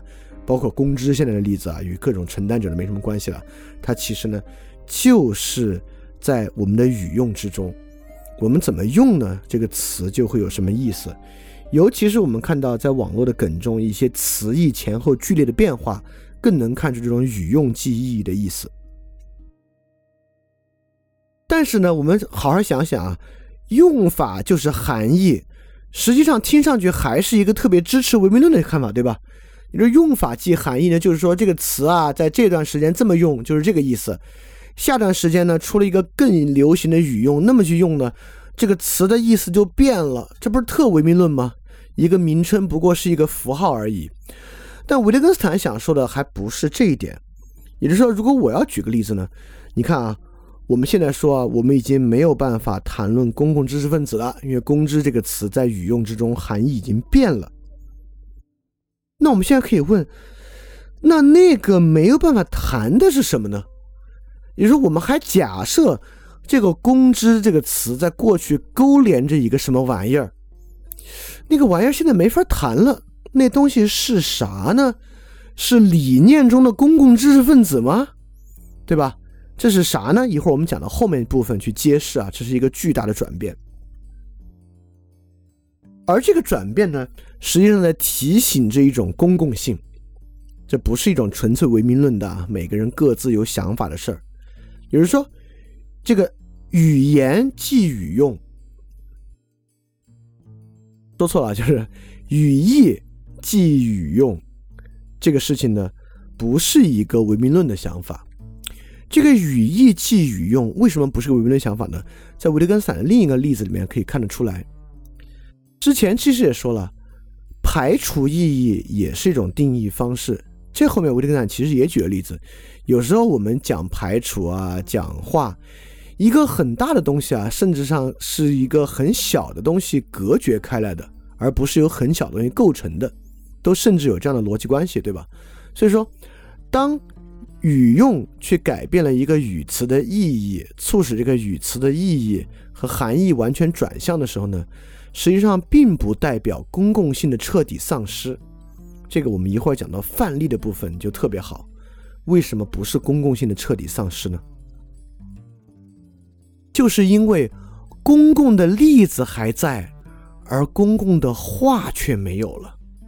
范例仍在，而符号缺失了。所以说，在维特根斯坦这里呢，因为我就不卖关子啊，在维特根斯坦这里呢，这种新的想法里面。就呈现出了一种名称和范例之间的对应关系。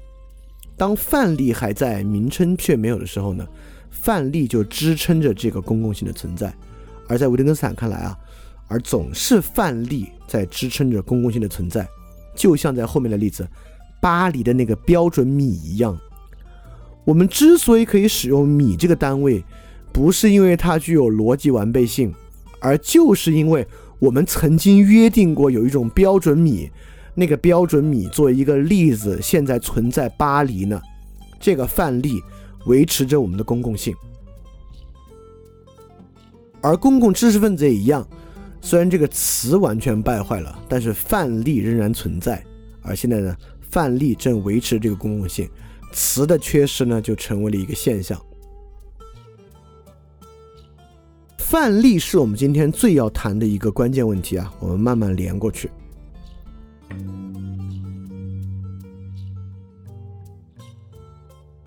好，第一部分呢，维特根斯坦讲了啊，这个名称的含义呢，不由承担者决定，而在语用中决定。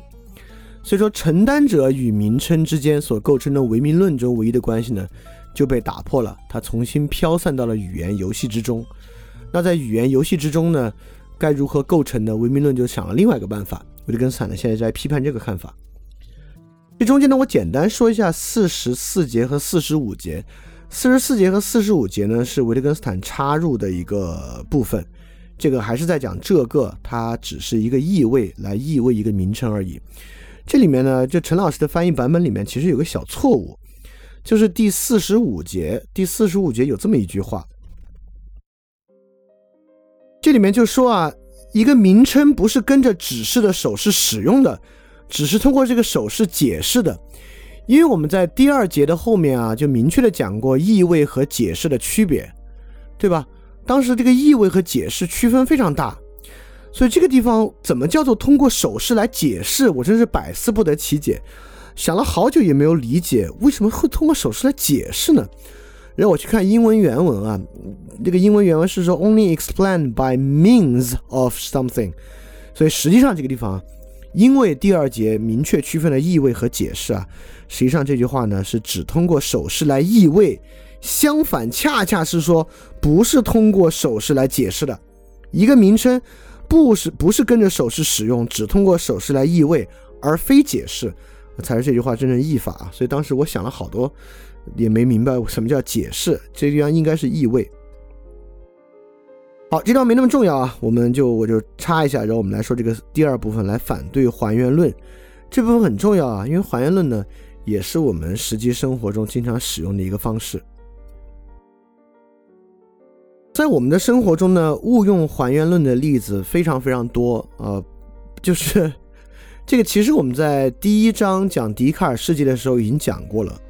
我们经常特别想说，这个道德行为啊，实际上是由人的自私和自利构成的，或者我们说的呢，这个爱啊是某种这个神经递质的分泌。就为什么会这么想呢？这其实说到底，还是一个如无必要勿增实体的关系。就在我们看来，人的自私、自爱、利的关系，神经递质的分泌，这些是最简单的要素，而一切其他的人的行为、社会行为呢，都是这些要素综合和复合的结果。因此，整个这个部分，维特根斯坦数次。明确的谈到简单和复合，其实指的就是这么一个关系，也就是说万物都由原子构成，对吧？所以原子呢是最基础的要素，不管是一个 iPad、一张桌子，还是我们的人体，都是原子以不同结构构成的结果。所以说，究其根本，实际存在的是原子，而不是 iPad，不是桌子，我是我，不是我。我们呢都只是原子的复合而已，所以说早期维特根斯坦呃和罗素、弗雷格他们那个主张叫什么呢？叫逻辑原子主义，指的呢就是这么一种唯名论的看法，就是我们认为呢一切东西是由简单的东西复合而成的，而在我们对于名称的使用中呢也有这么一种想法。我们拒绝一些看起来是复合的名称，比如说道德。我们将道德还原为一种更简单的名称对象，就是人的自立。道德是一种人自立复合复杂形成的结果，就如同股市涨跌是人一个一个买卖所合成的结果。人复杂的决策是大脑中一个一个神经元冲动的结果，等等等等等等这样的原因啊。而今天对于人工智能，就是神经元算法的想象和信赖呢，也是这么想。我们就想啊，哎，这个人的意识再复杂，它也是一个一个计算单元以各种关系累加复合的结果。所以有一种说法呢，叫做万物皆计算啊，大家应该听过这个说法，就是做那个 Mathematica 那个编程语言，一个叫 Wolfram 的人，他经常愿意去鼓吹的一套万物理论，万物皆计算。这个想法现在还真是有好多人去接受啊。这个呢，也是因为就是我们想象一种基础计算是一种简单，而其他东西呢都是某些计算的复合。其实我们会发现，这是一种科学思路对于社会领域的入侵。也就是说，这个桌子、椅子啊，是由原子组成的，是由原子复合而成的吧？这个想法，如果我们就说桌子、椅子，甚至我们去看更小的化学元素啊，这个化学元素是怎么由这个电子啊、中子啊、原子啊构成的？这个可能还是一个很有意思的游戏和一个很有意思的探究。但当这种探究形式进入到意识领域、进入到社会领域，我们用其来解释道德、解释政治、解释经济的时候呢，它就大变样了，就变了一个非常糟糕的形式。而这个糟糕形式呢，实际上就映射到一种语言用法，对吧？它就变成了我们对于名称的一种偏见，我们偏好那些看上去更简单的名称，而不喜欢那些看上去更复杂的名称。我们喜欢那些自证其清白、自就是自在自为的，比如说自爱，我们就觉得人的原本冲动是自爱，因为这个自爱似乎只去命名它，而无法解释它，而人的其他东西呢，都是自爱放在社会中啊，不同自爱自保，互相构成复杂现象的一种结果，对吧？这就是一种在从简单到复杂的一个关系。但维特根斯坦在这个部分里面呢，就驳斥这样的关系，有用以上以下几个方式啊。第一，维特根斯坦说明了几个问题。第一个，简单到复合绝对没有唯一解。比如，什么是椅子的简单成分？是原子构成的、小木块构成的、分子构成的，在不同的情况之下，会有截然不同的用法和结果。第二，第二个维特根斯坦问题问的太好了。第二个维特根斯坦这里面有一句话。这句话在中间呢说的特别好，我把这句话摘给大家。维特根斯坦说，假使已经确定，只要我们不仅看到了树干，还看到了树枝，我们确实可以说树的视觉图像啊，就称作是复合的。那么这棵树的视觉图像是简单的还是复合的？它的简单成分是什么呢？这个问题就有了比较清楚的意义和清楚的用法。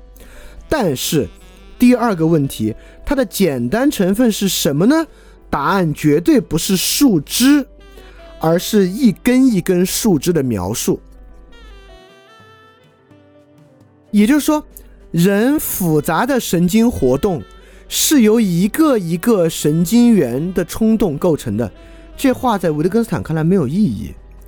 除非你能回答是由怎么样一根一根的神经元冲动所构成的，不然这个问题就根本没有答案，你就根本什么都没说，你只是回答了一个语法问题而已。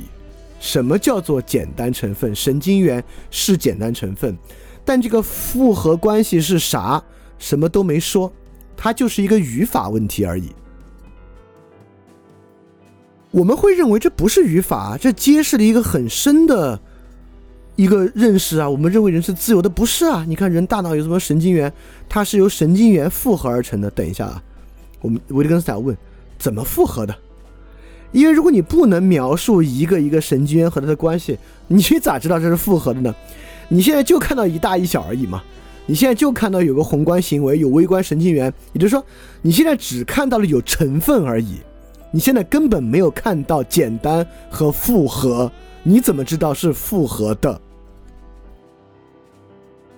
而我们要想想，我们在社会领域讲的简单和复合有哪次？就包括人工智能这个东西，从根本上它就不可能回答它是怎么复合的。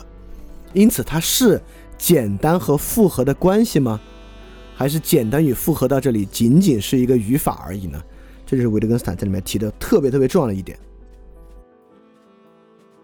因此最后维特根斯坦才会说啊，这棵树的视觉图像是复合的吗？它的组成部分是什么呢？若是从哲学上提出问题，正确的回答是，那要看你怎么理解复合了。维特根斯坦说，这当然不是一个答案，而是对这个问题的拒斥，因为上面那句话很明显。回答是对一根一根树枝的描述，这个问题是荒唐的，对吧？因此，维特根斯坦说是对一根一根树枝的描述，就说明这个问法根本是荒唐的。到最后，维特根斯坦说明了我们在拒斥以简单和复合的视角看这个问题，而后面呢？维特根斯坦也用在四十八节，就用四十八节那个语言游戏说明了有各种不同的复合啊。这个地方人可以在不同的视角之下，以不同的方式来看待简单和复合，这个我就不多说了。然后四十九节维特根斯坦说明很重要的东西啊，在这种简单和复合的视角之下，我们都认为我们先命名了简单，再去描述简单的东西是如何复合的。就像我们比如说教人一副国际象棋啊，看起来呢，我们是先说这叫棋盘，这叫棋子，这叫王，这叫后，这叫城堡，这叫传教士，这叫骑士。但你也知道，教的时候往往不是如此。我们一般会这么说：国际象棋啊，最后的目标呢是要吃掉对方的王。你看，这个是王，对吧？吃掉对方的王呢，就要以很子与子之间相吃的规则来。你看，就是这些子。这里面说了一个很重要的东西，我们往往不是先命名再描述，不是说国际象棋是由简单要素这些棋子儿构成的，我们先一个一个命名它，再来描述。而描述本身就是命名，我们得先描述这游戏的目的是要吃掉一个子儿，吃掉那个子儿呢叫王，你看就是它，我们。最正确的讲法和最好的讲法绝对是这样的，所以说有那些很明显的自为自在的要素，简单要素，我们先为它命名叫原子，再来看它如何组成了复合的现象，不是如此。我们总是对一个事情已然有一个中间层次的把握了，在中间层次的把握之下，我们一边描述一边命名。所以这个中间层次的把握就变得非常重要了。这个中间层次是啥呢？我可以给大家说一下，这个东西挺有意思的啊。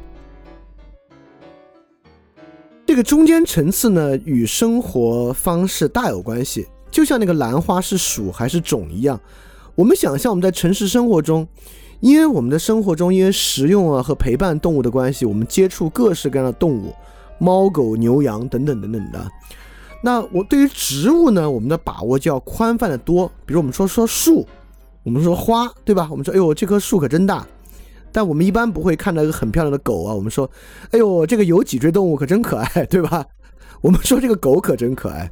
就我们对动物的区分呢，比对于植物的区分要重得多。但如果你是个植物学家，当然你区分会细一点啊。也就是说，什么叫我们对于中间状况有一个整体的把握？这个东西呢，不中间状况，不是一个客观条件，而是由我们的生活方式决定的。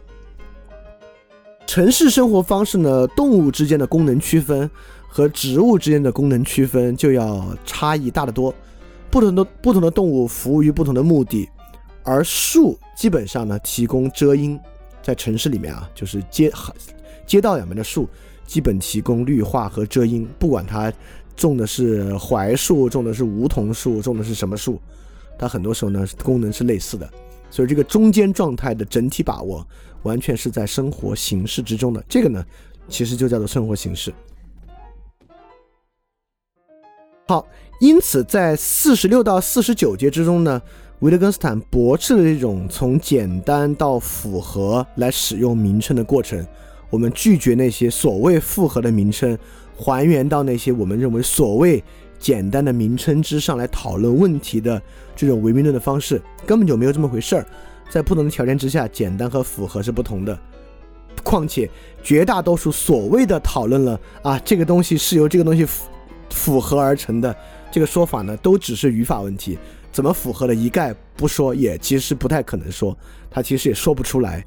因此呢，没有这么一种表述，没有这么一种对于名称的区分。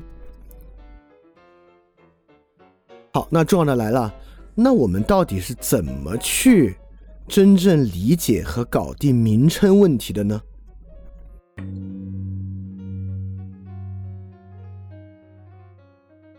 所以五十节到五十七节就是我们接下来说的啊，维特根斯坦这里面说明了一个很重要的问题，也是我们对于唯名论和唯实论的关键转换。也就是说，我们使用名称啊，不是去判断简单和符合的问题。而是范型，就是范例，就是我们对于名称的使用是靠例子来支撑的。你看啊，当我们谈论原子构成事物，我们没有在谈例子；当我们谈论善的实存、自然有目的，我们也没有想谈例子，因为一谈例子吧，我们就觉得片面了。每次在讲这些问题呢。我们都希望能够从逻辑上给予它一个完整的理论化的支撑。我们谈原子构成事物、谈量子力学的时候呢，我们就是要从这个自洽的完备的理论之上给予其支撑。我们谈人的自由，我们谈道德的时候呢，也希望像康德那样构筑一个理论大厦，给予它一个支撑。现在网络论理之中呢，大段大段。都在讲逻辑，因为所以，尤其是我们最爱说的这个相对主义之中，你看相对主义的那套说辞，往往里面例子还真是少，抽象论理词还真是多。因为为什么呢？很简单，共相嘛。我们总觉得那个真正存在的东西啊，是从这些里面抽象概括提取出来的那个逻辑主干。提取出来那个共同点，而例子中间呢，存在着太多只属于这个例子的比较特殊的东西，跟我们想得出的道理呢是不同的。而且我们认为要说例子呢，一旦你举出例子啊，你就必须就这个例子进行抽象的逻辑分析，才加工分析完了这个例子，来说明了。你看。我们举这个例子啊，是为了从这个例子抽象出我们真正要的那个共相。那个共相呢，就这么呈现出来了。如果没有这个逻辑过程完成那个共相抽象，我们就觉得这个话没说完。仅仅只有一个例子呢，我们以我们还发明了好多逻辑词汇啊，说你这个叫稻草人谬误啊，等等等等的哈。或者我们说呢，你这就是一个孤立，等等吧。但维特根斯坦在这里说啊，实际上我们使用名称，这个名称不是靠共相支撑的，不是靠抽象、靠逻辑、靠分析支撑的，它就是靠例子支撑的。他在五十节举的例子呢，就是那个巴黎的标准米，也就是说。我们定义米这个事儿啊，我们怎么能在语言中谈米这个名称呢？使用米，那不是因为背后有个什么完备的逻辑啊？我们说这个光走了多少秒，但其实你也可以算嘛，对吧？你的光也是我们定义的一个概念。当然我们现在还没达到，不然的话可能也有一个范型。它就是靠我们去想象啊，我们谈论名称呢，都是像巴黎的标准米一样来谈的。颜色也是，对吧？维特根斯坦就特别想说这个红色。我们总觉得红色是我们抽象出来的，是从各种自然界存在的红色之中，我们抽象出了它的共相，红色。但维特根斯坦认为，你千万别这么想，你最好把红色啊想象成就是我们看了一个例子哦，这叫红。而我们小时候学红不是就是不就这么学的吗？我们学习红不是摆了二十种不同的红，老师说你看啊，它们的共相叫做红。而就是我们上次举例那个属性块儿，里边有红有绿有黄，都是区分度很高的，对吧？你说那个红是标准红吗？你们有什么标准红啊，对吧？那不就是说我们靠红绿黄的区分来认红，而不是摆出粉红、绯红、桃红、大红、紫红，说你看啊，它 这不同的红之中有一个共相，这共相叫红。因此，我们学习很多东西呢，就是靠范例。当然，这种视觉图像，不管是米啊还是红色啊，我们认为我们靠范例理解，你可能觉得比较好接受。但别的东西，正义、自由，靠范例，而不是靠康德那种逻辑证明。原子是靠范例，对吧？可能这个东西你现在觉得还有点不好理解，我们就接着往下看。就维特根斯坦在这里说了一个很重要的问题啊，范例。不是我们在语言游戏和我们说名称的时候想表现的东西，范例才是我们的表现手段。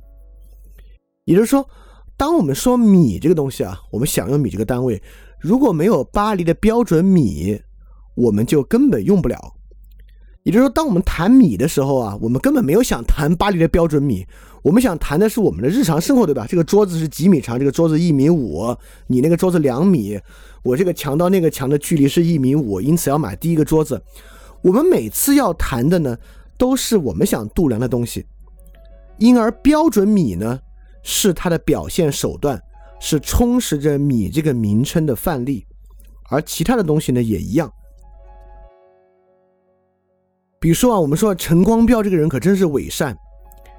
那可能很大程度上也不是因为我们听说过什么善与无私的纯粹逻辑关系，这个怎么来看伪善的标准和非伪善的标准等等等等的。其实你回头想想，很大程度上是因为我们听了一些别的例子，比如说我们总听说一些那种。清教徒资本家，比如有一个老夫妇很有名嘛，在全世界各地的飞机开那个精品飞机场啊，开那个精品商店的。但两个人住公寓，巨有钱，出行坐这个经济舱，做了好多慈善的事儿，也不留名，对吧？就是这种例子的存在。我们再拿陈光标，我们跟这个例子一比，我们说这个东西可真是伪善，而不是因为我们背后有一套关于分辨何谓伪善、何谓真善的道理和标准。当然，这并不代表我们拒绝任何分析啊。就维特根斯坦也不也，我们都说了，维特根斯坦不拒绝概括，但要但但是维特根斯坦反对有某种本质的概括，反对在透过陈光标和这个夫妇的过程中，我们得出了何为伪善的亘古不变的永恒道理啊。成这个就善的本质，透过这两个例子，我们总结出了善的共相与善的本质。呃，并且我们以后呢就不必再靠这些例子了，我们就靠这个共相善的本质来判断就行了。就维特根斯坦反对的是这样的东西啊，就不存在这样的善的本质。这里面有一节我是想说的，呃，我尤其想说，这节呢，其实很多人很难理解，我相信绝大多数人看到这儿都不理解。这节是五十二节，维特根斯坦说：“假如我倾向于认为老鼠是从破灰布和土灰里生出来的，那我就该仔细研究这些破布，看看老鼠可以怎样藏在里面，怎样钻到里面。但我若确信老鼠不可能从这些东西里生出来，那么这种探究也许就是多余的了。但首先，我们必须学着弄懂是什么东西在哲学中阻碍着这种对细节的考察。”就这话前后不靠，就从五十节到后面都在讲范型是如何起作用的，范型即作用，承担者就是范型，范型怎么支撑，都在讲这为什么中间突然插这一节？这一节其实维特根斯坦最想说的是，什么东西在哲学中，或者说我说的更明白点，什么东西在我们的哲学病中阻碍着对于范型的探索？什么呢？就是我们在唯实论和唯名论，就是我们今天绝大多数人在讨论问题的时候的那个哲学病，那个哲学病就是谈不出本质，我就讨论不出问题，就是我必须列列举出一个逻辑完整，最后实现共相或绝对简单名称，不管是唯名论路径还是唯实论路径，这个名称的使用背后有某种亘古不变的道理。比如说撒谎都是错的，等等等等的东西啊，我们靠这个才可以完成说服和说理，以至于我们必须引向某种浪漫主义表达，或者纯粹逻辑的表达，或什么东西。这背后这个根深蒂固的哲学病阻阻碍着我们对于细节探究，对于真正例子的探究，对于范型如何运作的探究，就是本质主义。就是认为我们一旦开始说道理，这个道理必须触达某种深刻的本质。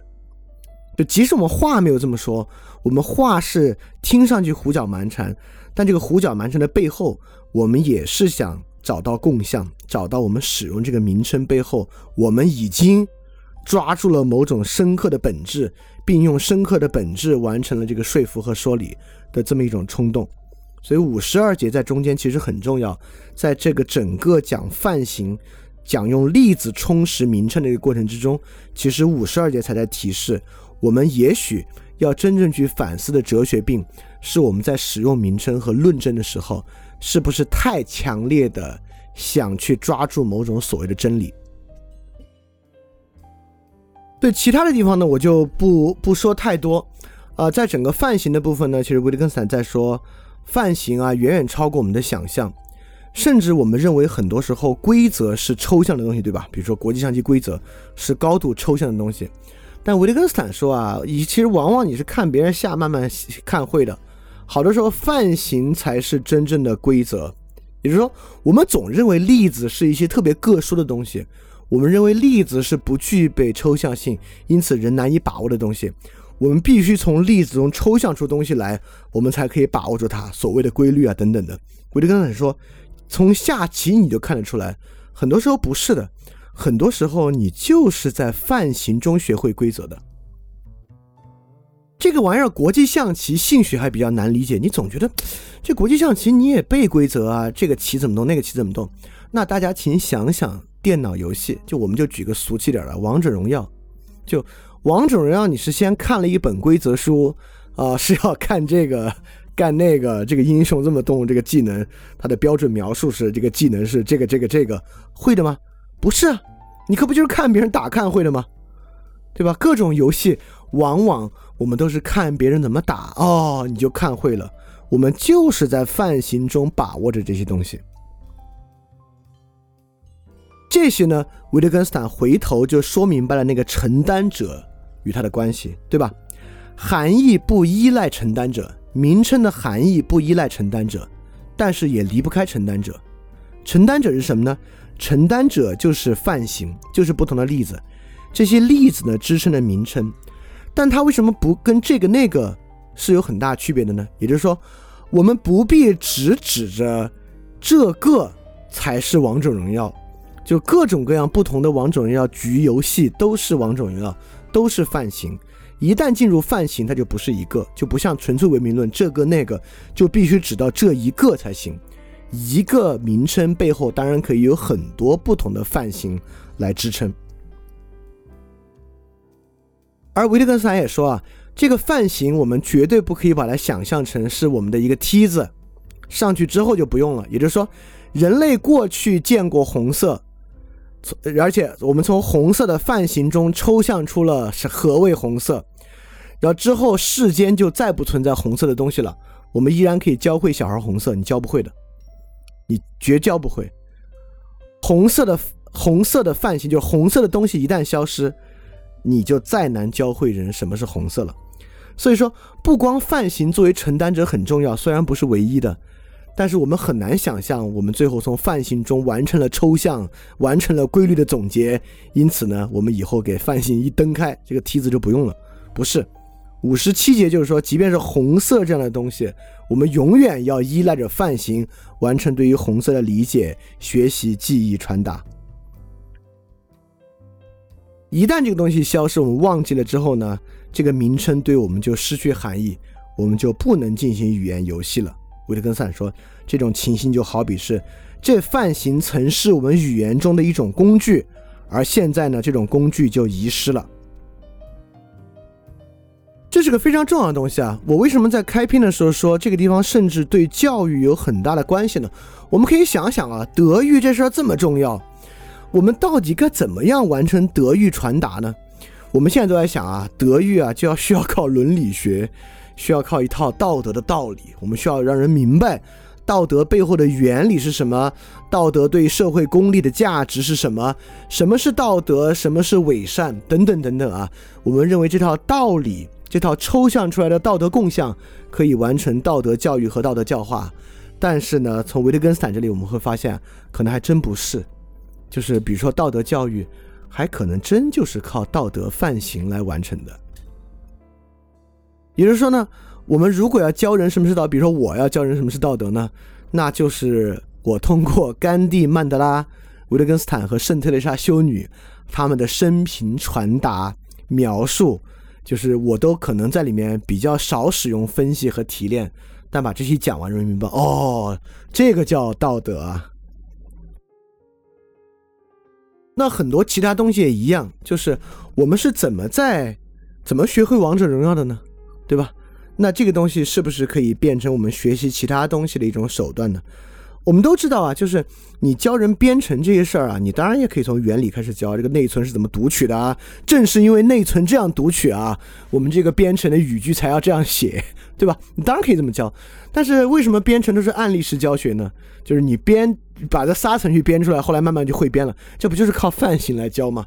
在范型之中去把握它。那么是不是好多别的东西也是这样的呢？对吧？所以当然这不是很机械的说，我们从此摆脱说理就开始攒例子、攒例子，但不是啊。但是是不是实际上在说理的过程中，恰如其分的举出例子这事儿，实际上超级重要的。也就是说，我们有时候不能够去想，哎呀，你看我道理讲的这么好，别人为什么不懂，为什么不理解呢？那就很可能。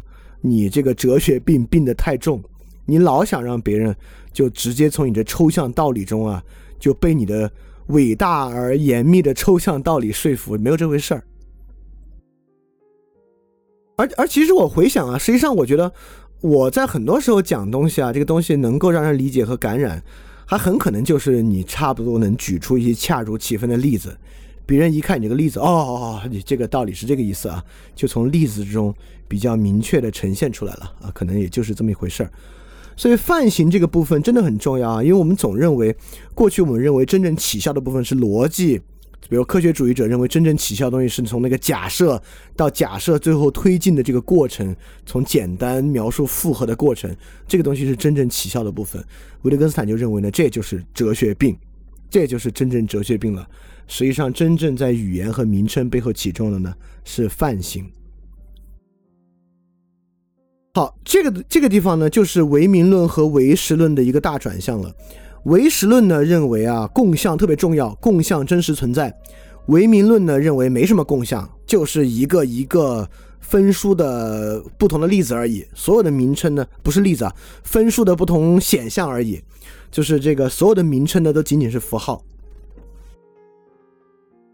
维特根斯坦认为就不是，名称不不仅仅是符号，名称呢是靠范例支撑的，范例不需要提取出共相。也就是我们说，公共知识分子这个词被污名化了，有一些玩意儿没法描述了。什么玩意儿没法描述呢？就是那些范型失去了对应的名称，就是还有很多好的，曾经我们叫公知的，现在这些例子空在那儿了，没有名称与其对应了，而这些范型就是公共性所在。当然，如果这些范型足够强的话。实际上，我也认为“公知”这个名字是没有那么容易被腐化的。而为什么“公知”这个名字可以被污名化？不是道理，不是他们人多。其实反过来，你也可以想象，确实是这种范型的丧失。就今天确实有啊，我们无法描述，但是确实太少了，导致这个名字跟范型的拖欠，导致很多人就像在五十七、五十六和五十七节所说，在他的记忆之中。他想不出一个称职的公共知识分子，他也不认识，也没见过，或者他见过，也被别人用别的范型歪曲掉了，或怎么怎么样，或者那个范型被曲解了，都是有可能的。所以说，确实有时候一个词语这么容易被污名化，这么容易被弄坏，也是因为不是道理支撑不够，而是范型支撑不够。不是污名化他的人没有理解那套伟大而精妙的道理。是污名化他的人，第一是他们自己的问题啊，第二也是因为他脑子里面没有别的范型来做支撑。我觉得这个很可能打开了公共说理的一个很重要的思路。我们就最好不要在公共说理环境老去骂别人反制，骂别人看不懂那套精妙的推理过程，那套精妙的道理。就公共说理，虽然名为说理。但本身呢，不是要去谈一个高深的抽象之理，不是要总是去讲一个抽象之理，就真正充实的这些名称背后的东西啊，实际上是泛型。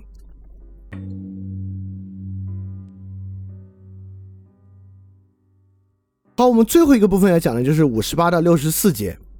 这个泛型说完之后，就开始说一个很重要问题了，就是魔化。这个魔化是啥呢？这个魔化我先提示一下。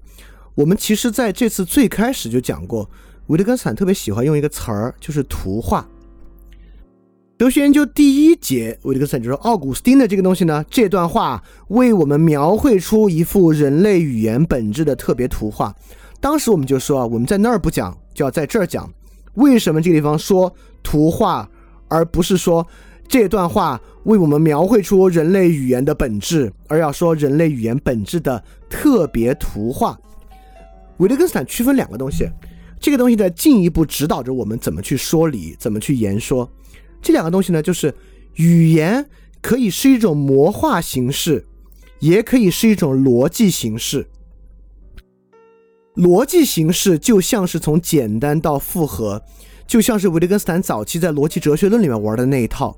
我们真正的语言是要提取出简单要素，合成真命题，真命题合成复合命题，一步一步往上推进，完成这个过程。就语言是要以完备的逻辑达成这个效果。但维特根斯坦说了，在我们之前也讲了，没有什么完备性语言这回事儿。所以语言究其本质是一种魔化形式，而不是一个逻辑形式。什么是魔化形式呢？魔化形式啊，就是说语言最后它更多的是一种描摹，而没有能力呈现出完整的逻辑。维特根斯坦一句比较玄的话说：“他说，并非在图像、语言等等和事态之间有一种逻辑形式，而是语言本身就是世界的逻辑形式，因此。”语言是不能直接呈现出逻辑形式的，当然没说数学可以啊。对，有因为很多数学决定论者就开始想啊，数学才是最好的语言，那也也也也完全不是这个意思。就像维特根斯坦在五十八节说，我们经常说啊，红色存在，就好像这事儿再说一个特别玄妙的本体论概念：红色超越一切一切其他红存在。就维特根斯坦两三下就把这话像太极拳一样化解了，说没这事儿。红色存在呢，实际上就是说，必须有红色，我们才能够用它来表现。也就是说，这话不是一个本体论问题，而是就是个特别浅显的表达手段问题，就像是画画一样，就像是描述一个图像一样，它就是描述一个图像而已，不是红色存在，而是我们经常能够用红色的这种范例、范型来构成我们的一种表述。所以唯名论的逻辑问题是什么呢？唯名的逻唯名论啊，就是混淆了魔化形式与逻辑形式。人说话本质上是去魔化，不是去讲完整的逻辑的。而唯名论呢，就认为人的语言是要在语言中构成这种从简单到复杂的复合关系。我们还是用那个例子啊，我们说，哎呦，成百上千条树枝。长在这棵树干上，维特根维斯坎就认为这话其实挺好的，这话是一个很好的魔化，但你千万别说这话说明白了简单的树枝构成树干的逻辑形式，这话没说出来，因为怎么符合的根本就不在这句话里面，你这句话就是一个魔化而已，是一个很强烈的图像还原，而不是一个逻辑还原。这里面还有一个蛮重要的，是六十三节。这六十三节这句话真的说的特别好。维特根斯坦在六十三节这个地方说啊，说我们会想，谁只具有未经分析的形式，他就漏掉了分析；但若谁知道经过分析的形式，他就好像样样都占全了呢？难道我不能说，后面这个人正像前面那个人一样，也失去了一种景貌吗？也就是说，我们会认为啊。你要觉得有爱情，你这事儿没弄对。我知道爱情不过是这个多巴胺和神经冲动。哎，好像呢，经过一分析之后呢，他就了解了事情的全貌。但维特根斯坦说啊，你千万别这么想，这一分析不也正丢掉了一种景貌吗？这个景貌是啥呢？我就要回到我们之前举过的例子啊。我们之前都说，你看啊。我们有一种对于棋局的理解，对吧？也就是说，如果我们要能够为棋子命名，这是王，这是后，这是车，我们要说为什么要挪这一步棋，我们就必须懂这整个棋局，就必须知道这个东西。而如果我们对对这个事儿的那个条分缕析做出分析，我们是就从更深的基础上知道了这个整体性吗？我觉得还真是未必。就比如说，我们经常有一种说法，在 AlphaGo Zero 或者 AlphaGo 出来之后，我们就说，所谓围棋的大局观不过是计算而已。我们认为围局有一种全局观，但其实 AlphaGo 告诉我们，它不过是计算。但其实我们知道啊，在吴清吴清源那个时代的日本啊，是有这个棋盘下的好好不好看这么一说的，就是在这个围棋的过程之中，还有最后形成这个局面美不美这么一说。当然，这个关于美不美的细节，我其实对于范型，你看这地方不是美不美，我就没法说逻辑，也没有人能说逻辑。对于何谓美这个范型呢，我确实了解不多。但我认为比较武断的说，围棋的全局观不过就是一种计算。它就像是那种语言中的一种魔化，却没有说出背后的从简单到符合的逻辑一样，他是没说出是如何符合出来的。我们当然可以说，围棋赢棋这个事儿不过是一种计算而已，这是可以这么说的，但却不能说围棋的全局观不过就是一种计算。因此，在维特根斯坦看来，透过分析的方式。未必就是一种更深的、更全面的事实了解，恰恰很多时候透过分析呢，就失去了全局的景貌和把握。这个在日常生活中当然非常非常多，就是有时候我们会发现一些过于小心的人、过于注重细节的人，大局观会不足。更多的呢，呈现在就比如说，就是在企业管理的这种陈词滥调之中啊。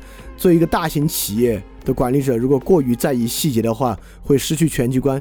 这些也并非不是，并非是完全没有道理的。而分析呢，就是我们的一种逻辑形式。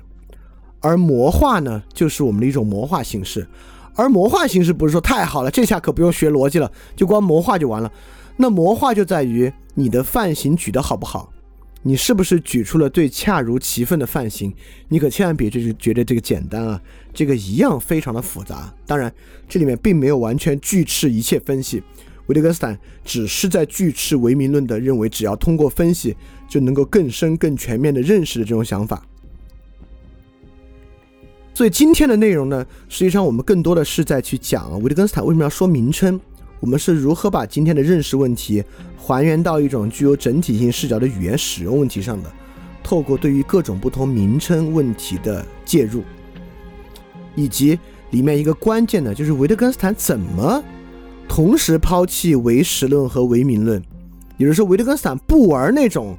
抽象共相有没有？抽象共相重不重要的问题？他既不认为名称背后是共相，也不认为因为没了共相就要找到简单元素，看简单元素怎么符合。这两个游戏，维特根斯坦都不玩。维特根斯坦回到名称最后是泛型，语言是魔化逻辑而非呃魔化形式而非逻辑形式这个问题之上，重新塑造我们对于名称的认识。因此，这对于我们平时如何使用名称。我们如何看到别人看待别人驳斥名称？如何看待别人的语言分析方式？认为那个分析方式背后有逻辑完备性等等等等，是一个很好的提示。它同时呢，也为我们提出了很高的要求，也就在我们在描述任何名称的时候，实际上如何能够举出好的范型，在范型的基础之上呈现出不同的视角，这很可能才是去推进一个名称最好的方法。所以这个呢，其实是一个更高的要求，大家可以试试啊，就举出恰如其分的例子，真是没事那么容易。而大家就回头去想，《哲学研究》这本书真正好的有意思之处，就在于前六十四节，大家想想，维特根斯坦已经举了多少例子了。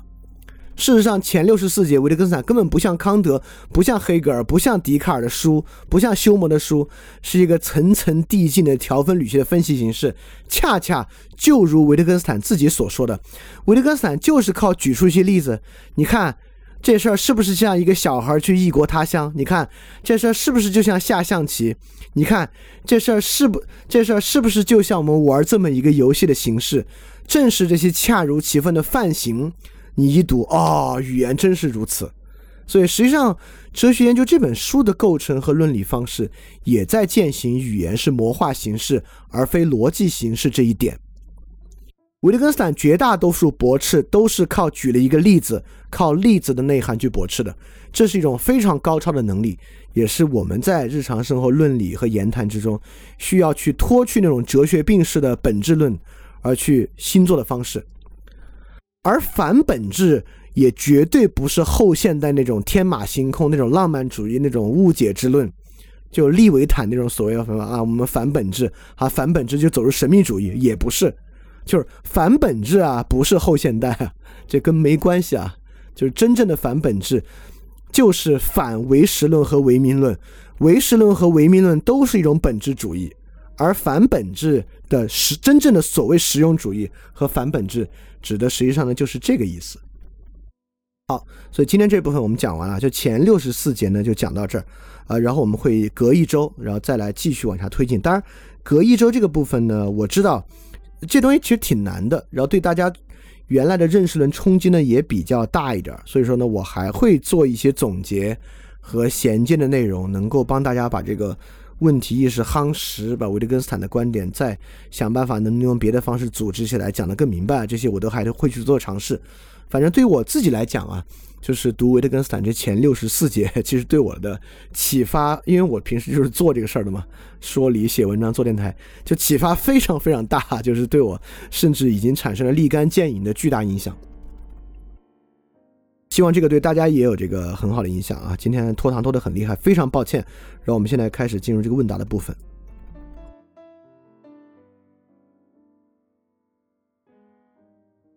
好，这里面有个问题啊，他说，所以怎么理解范型中明显的互相矛盾呢？比如说，无条件的服从和积极参与的公民政治都可以说是爱国，这个时候是不是不得不争论谁才是更真更本质？回到唯民论和唯实论的本质之争中呢？我觉得反而就不是。比如说，无条件的服从和积极公民参与都可以说是爱国，这个不是范型啊。这个恰恰要举出实际例子，比如说无条件的服从，生计兰，就是生计兰那个是真正的爱国吗？就是我们会认为这个范型举出来，我们就觉得一拍大腿，哦，这个是真爱国啊。但实际上我们都不会这么想，对吧？所以说这个时候范型呢，就是说。它还真是这个名称啊，真是靠一个实际的例子去支撑起来的。哦，这里有个问题啊，说那 OK，那这个例子好不好？例子恰不恰当？有没有什么标准来判断呢？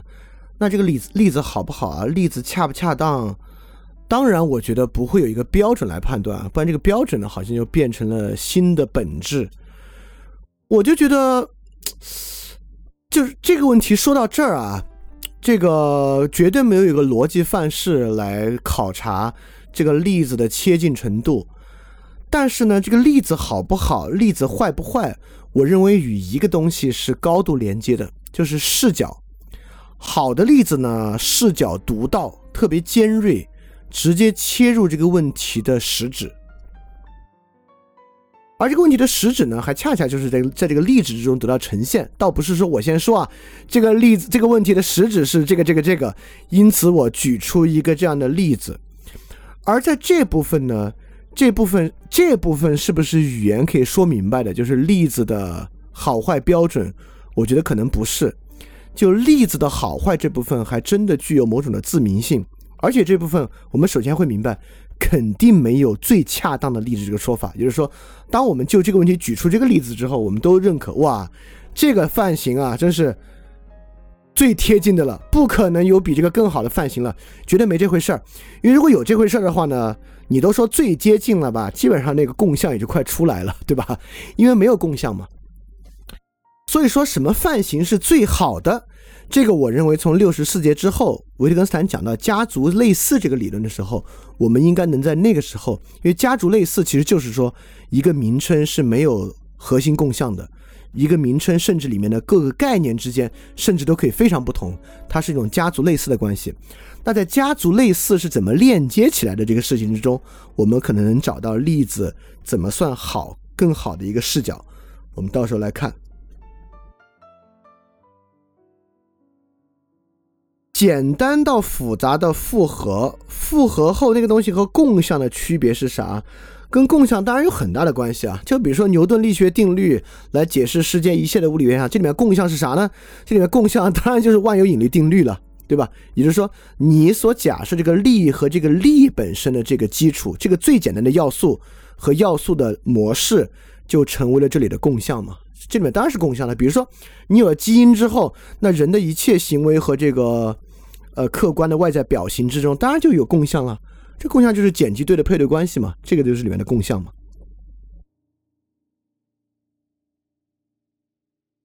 这个问题啊，说维特根斯坦不是相对主义的，是不是因为相对主义其实还是一个逻辑形式，而不是像维特根斯坦一样真的关注具体的范型呢？呃，OK，我认为相对主义的问题在于语言的私有化。也就是相对主义在于语言其实是我的看法，就语言的根本啊是在于语言表述我的看法，而人与人的看法就像人与人的感觉私有一样，这个看法是完全私有的，就你觉得这个好，我觉得这个好，只要心里有道理都行。也就是说，相对主义本身是一种公共性的丧失。语言怎么会丧失公共性呢？当然就是语言背后表意的丧失嘛，就是意义是每个人心中不同规定、不同界定，或者每个族群由他们的历史、他们的传统而不同界定的这些东西呢，是公共性丧失的基础。而语言呢，就仅仅是一个外在手段而已啊，语言就纯粹变成一个工具。而在维特根斯坦看来啊，就为什么不是如此，不是相对主义呢？就在于这个名称啊，不像那种唯名论想的名称是一个随意性的符号，就名称呢是靠范型去支撑的，而范型本身是有强烈的公共性的部分，就是我们大家都见过晚霞，才谈得上晚霞的绚丽。好，这里有个问，这里有个问题啊，说网络讨论中经常出现的先问定义，然后马上在定义中举反例的做法是不好的，是因为举反例水平不够吗？不是，是因为这里的反例不是针对这个名称的反例，而是针对这个定义中逻辑的反例。所以说，正是因为这个定义这个逻辑形式的过程已经偏离了，所以这个逻辑反例呢，其实就没有扣到题上。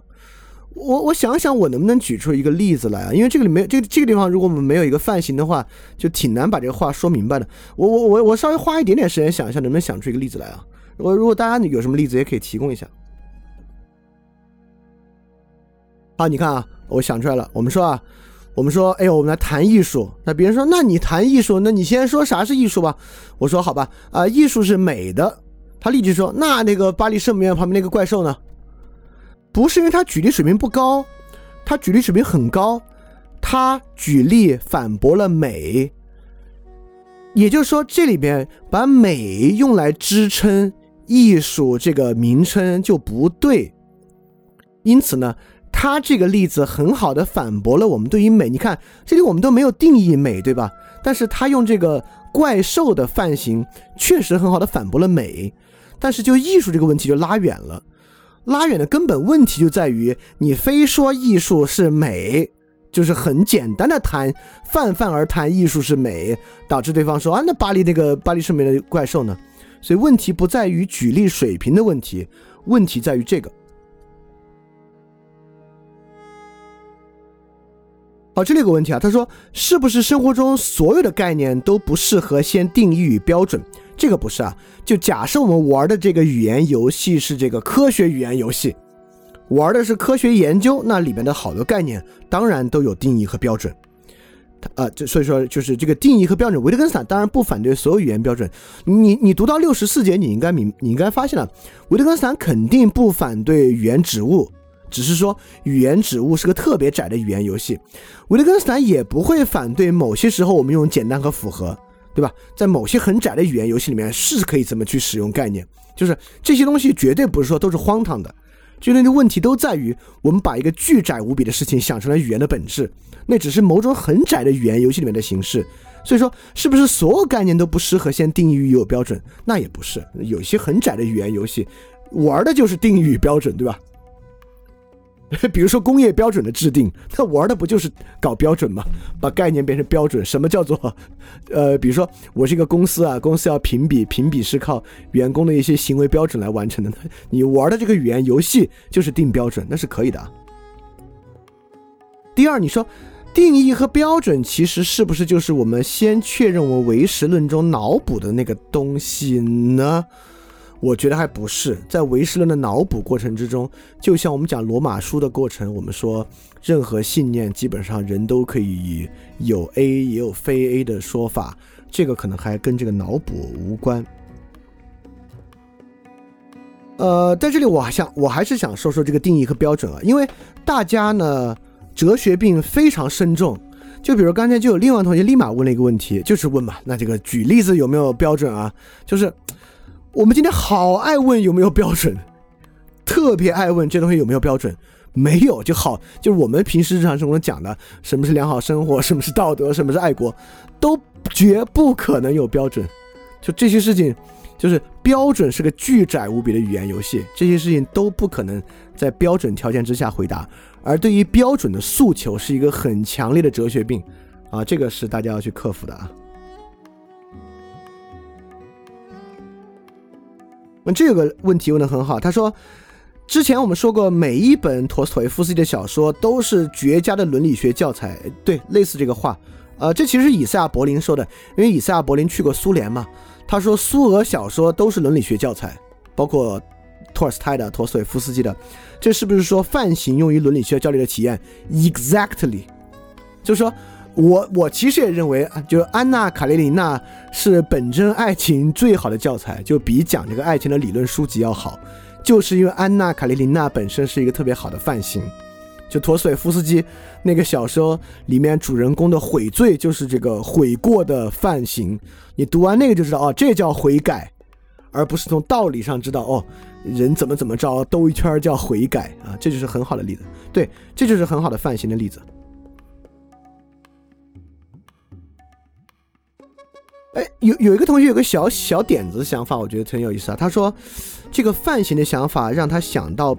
判例法就是海洋法系和大陆法系，成文法和判例法还真有一点，这个范型特别像是一个海洋法系啊判例法系的一个想法，而标准定义特别像大陆法系的一个想法。其实，呃，这两个法系跟现在的不同适用状况等等呢，其实对于在这个变动社会中，我们看待正义问题已已经有很好很好的，就这个本身也是正义很好的一个范型，大家可以去了解一下。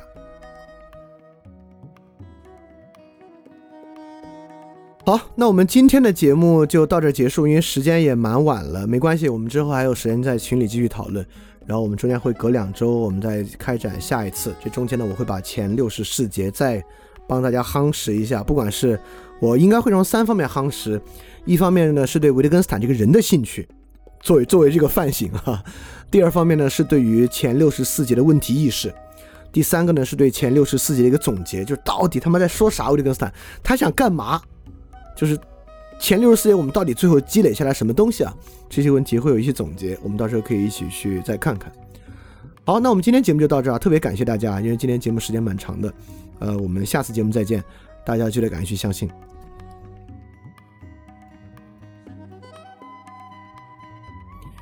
欢迎转发节目，邀请更多人参与到分享电台的知识分享之中来。如果想参与微信群的活动，请添加微信号“想借 Joy Share”。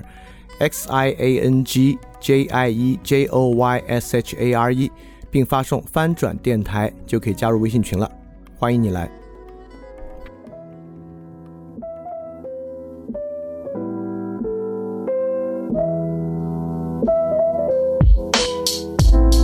哟，形势急转直下，过去答应过的话全都下架，如临大敌，拳头比划。听着齐声夸赞让人害怕。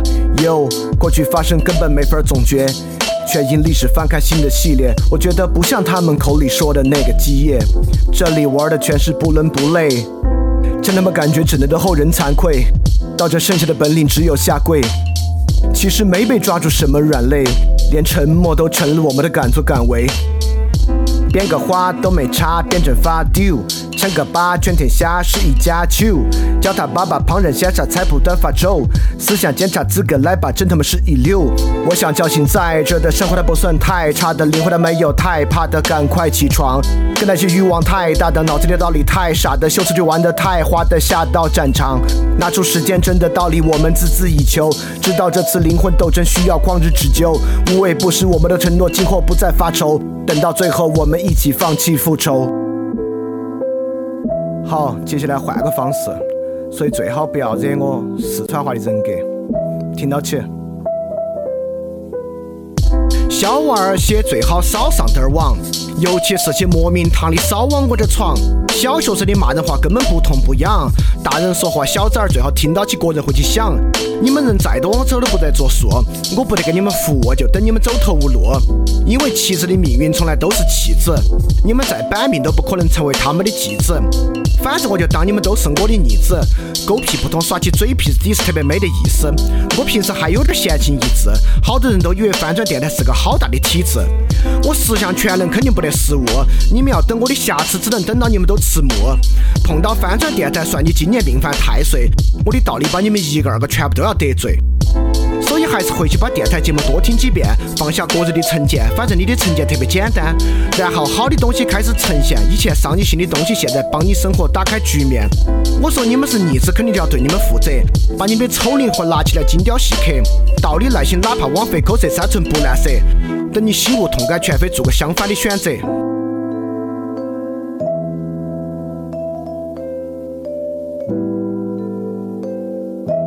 Check this. 我最烦你们成事不足败事有余，投机倒把拼凑垃圾到处搅局，胡扯电影讲鬼故事还有虚情假意，追求热点播放不到我的十分之一。有些文盲媒体最好不要评价我，我怕你惹火烧身，最后后果你也没法躲。反正我的世界深渊从来不在我，我不锤你，公益暗中帮我。你们要想票儿赚够我不得管，但你们还想搬弄是非事不过三。回去守好你的一亩三分地，重要的公共话题你们最好不要出来参与。一天到晚资本主义批判的爽，又还想专营拿个苹果的奖，票子面子里子一举三得你在做梦，要的太多了，结果效果只有个碰。我的东西一百年之后还有人听，你的节目一个月后肯定无人问津。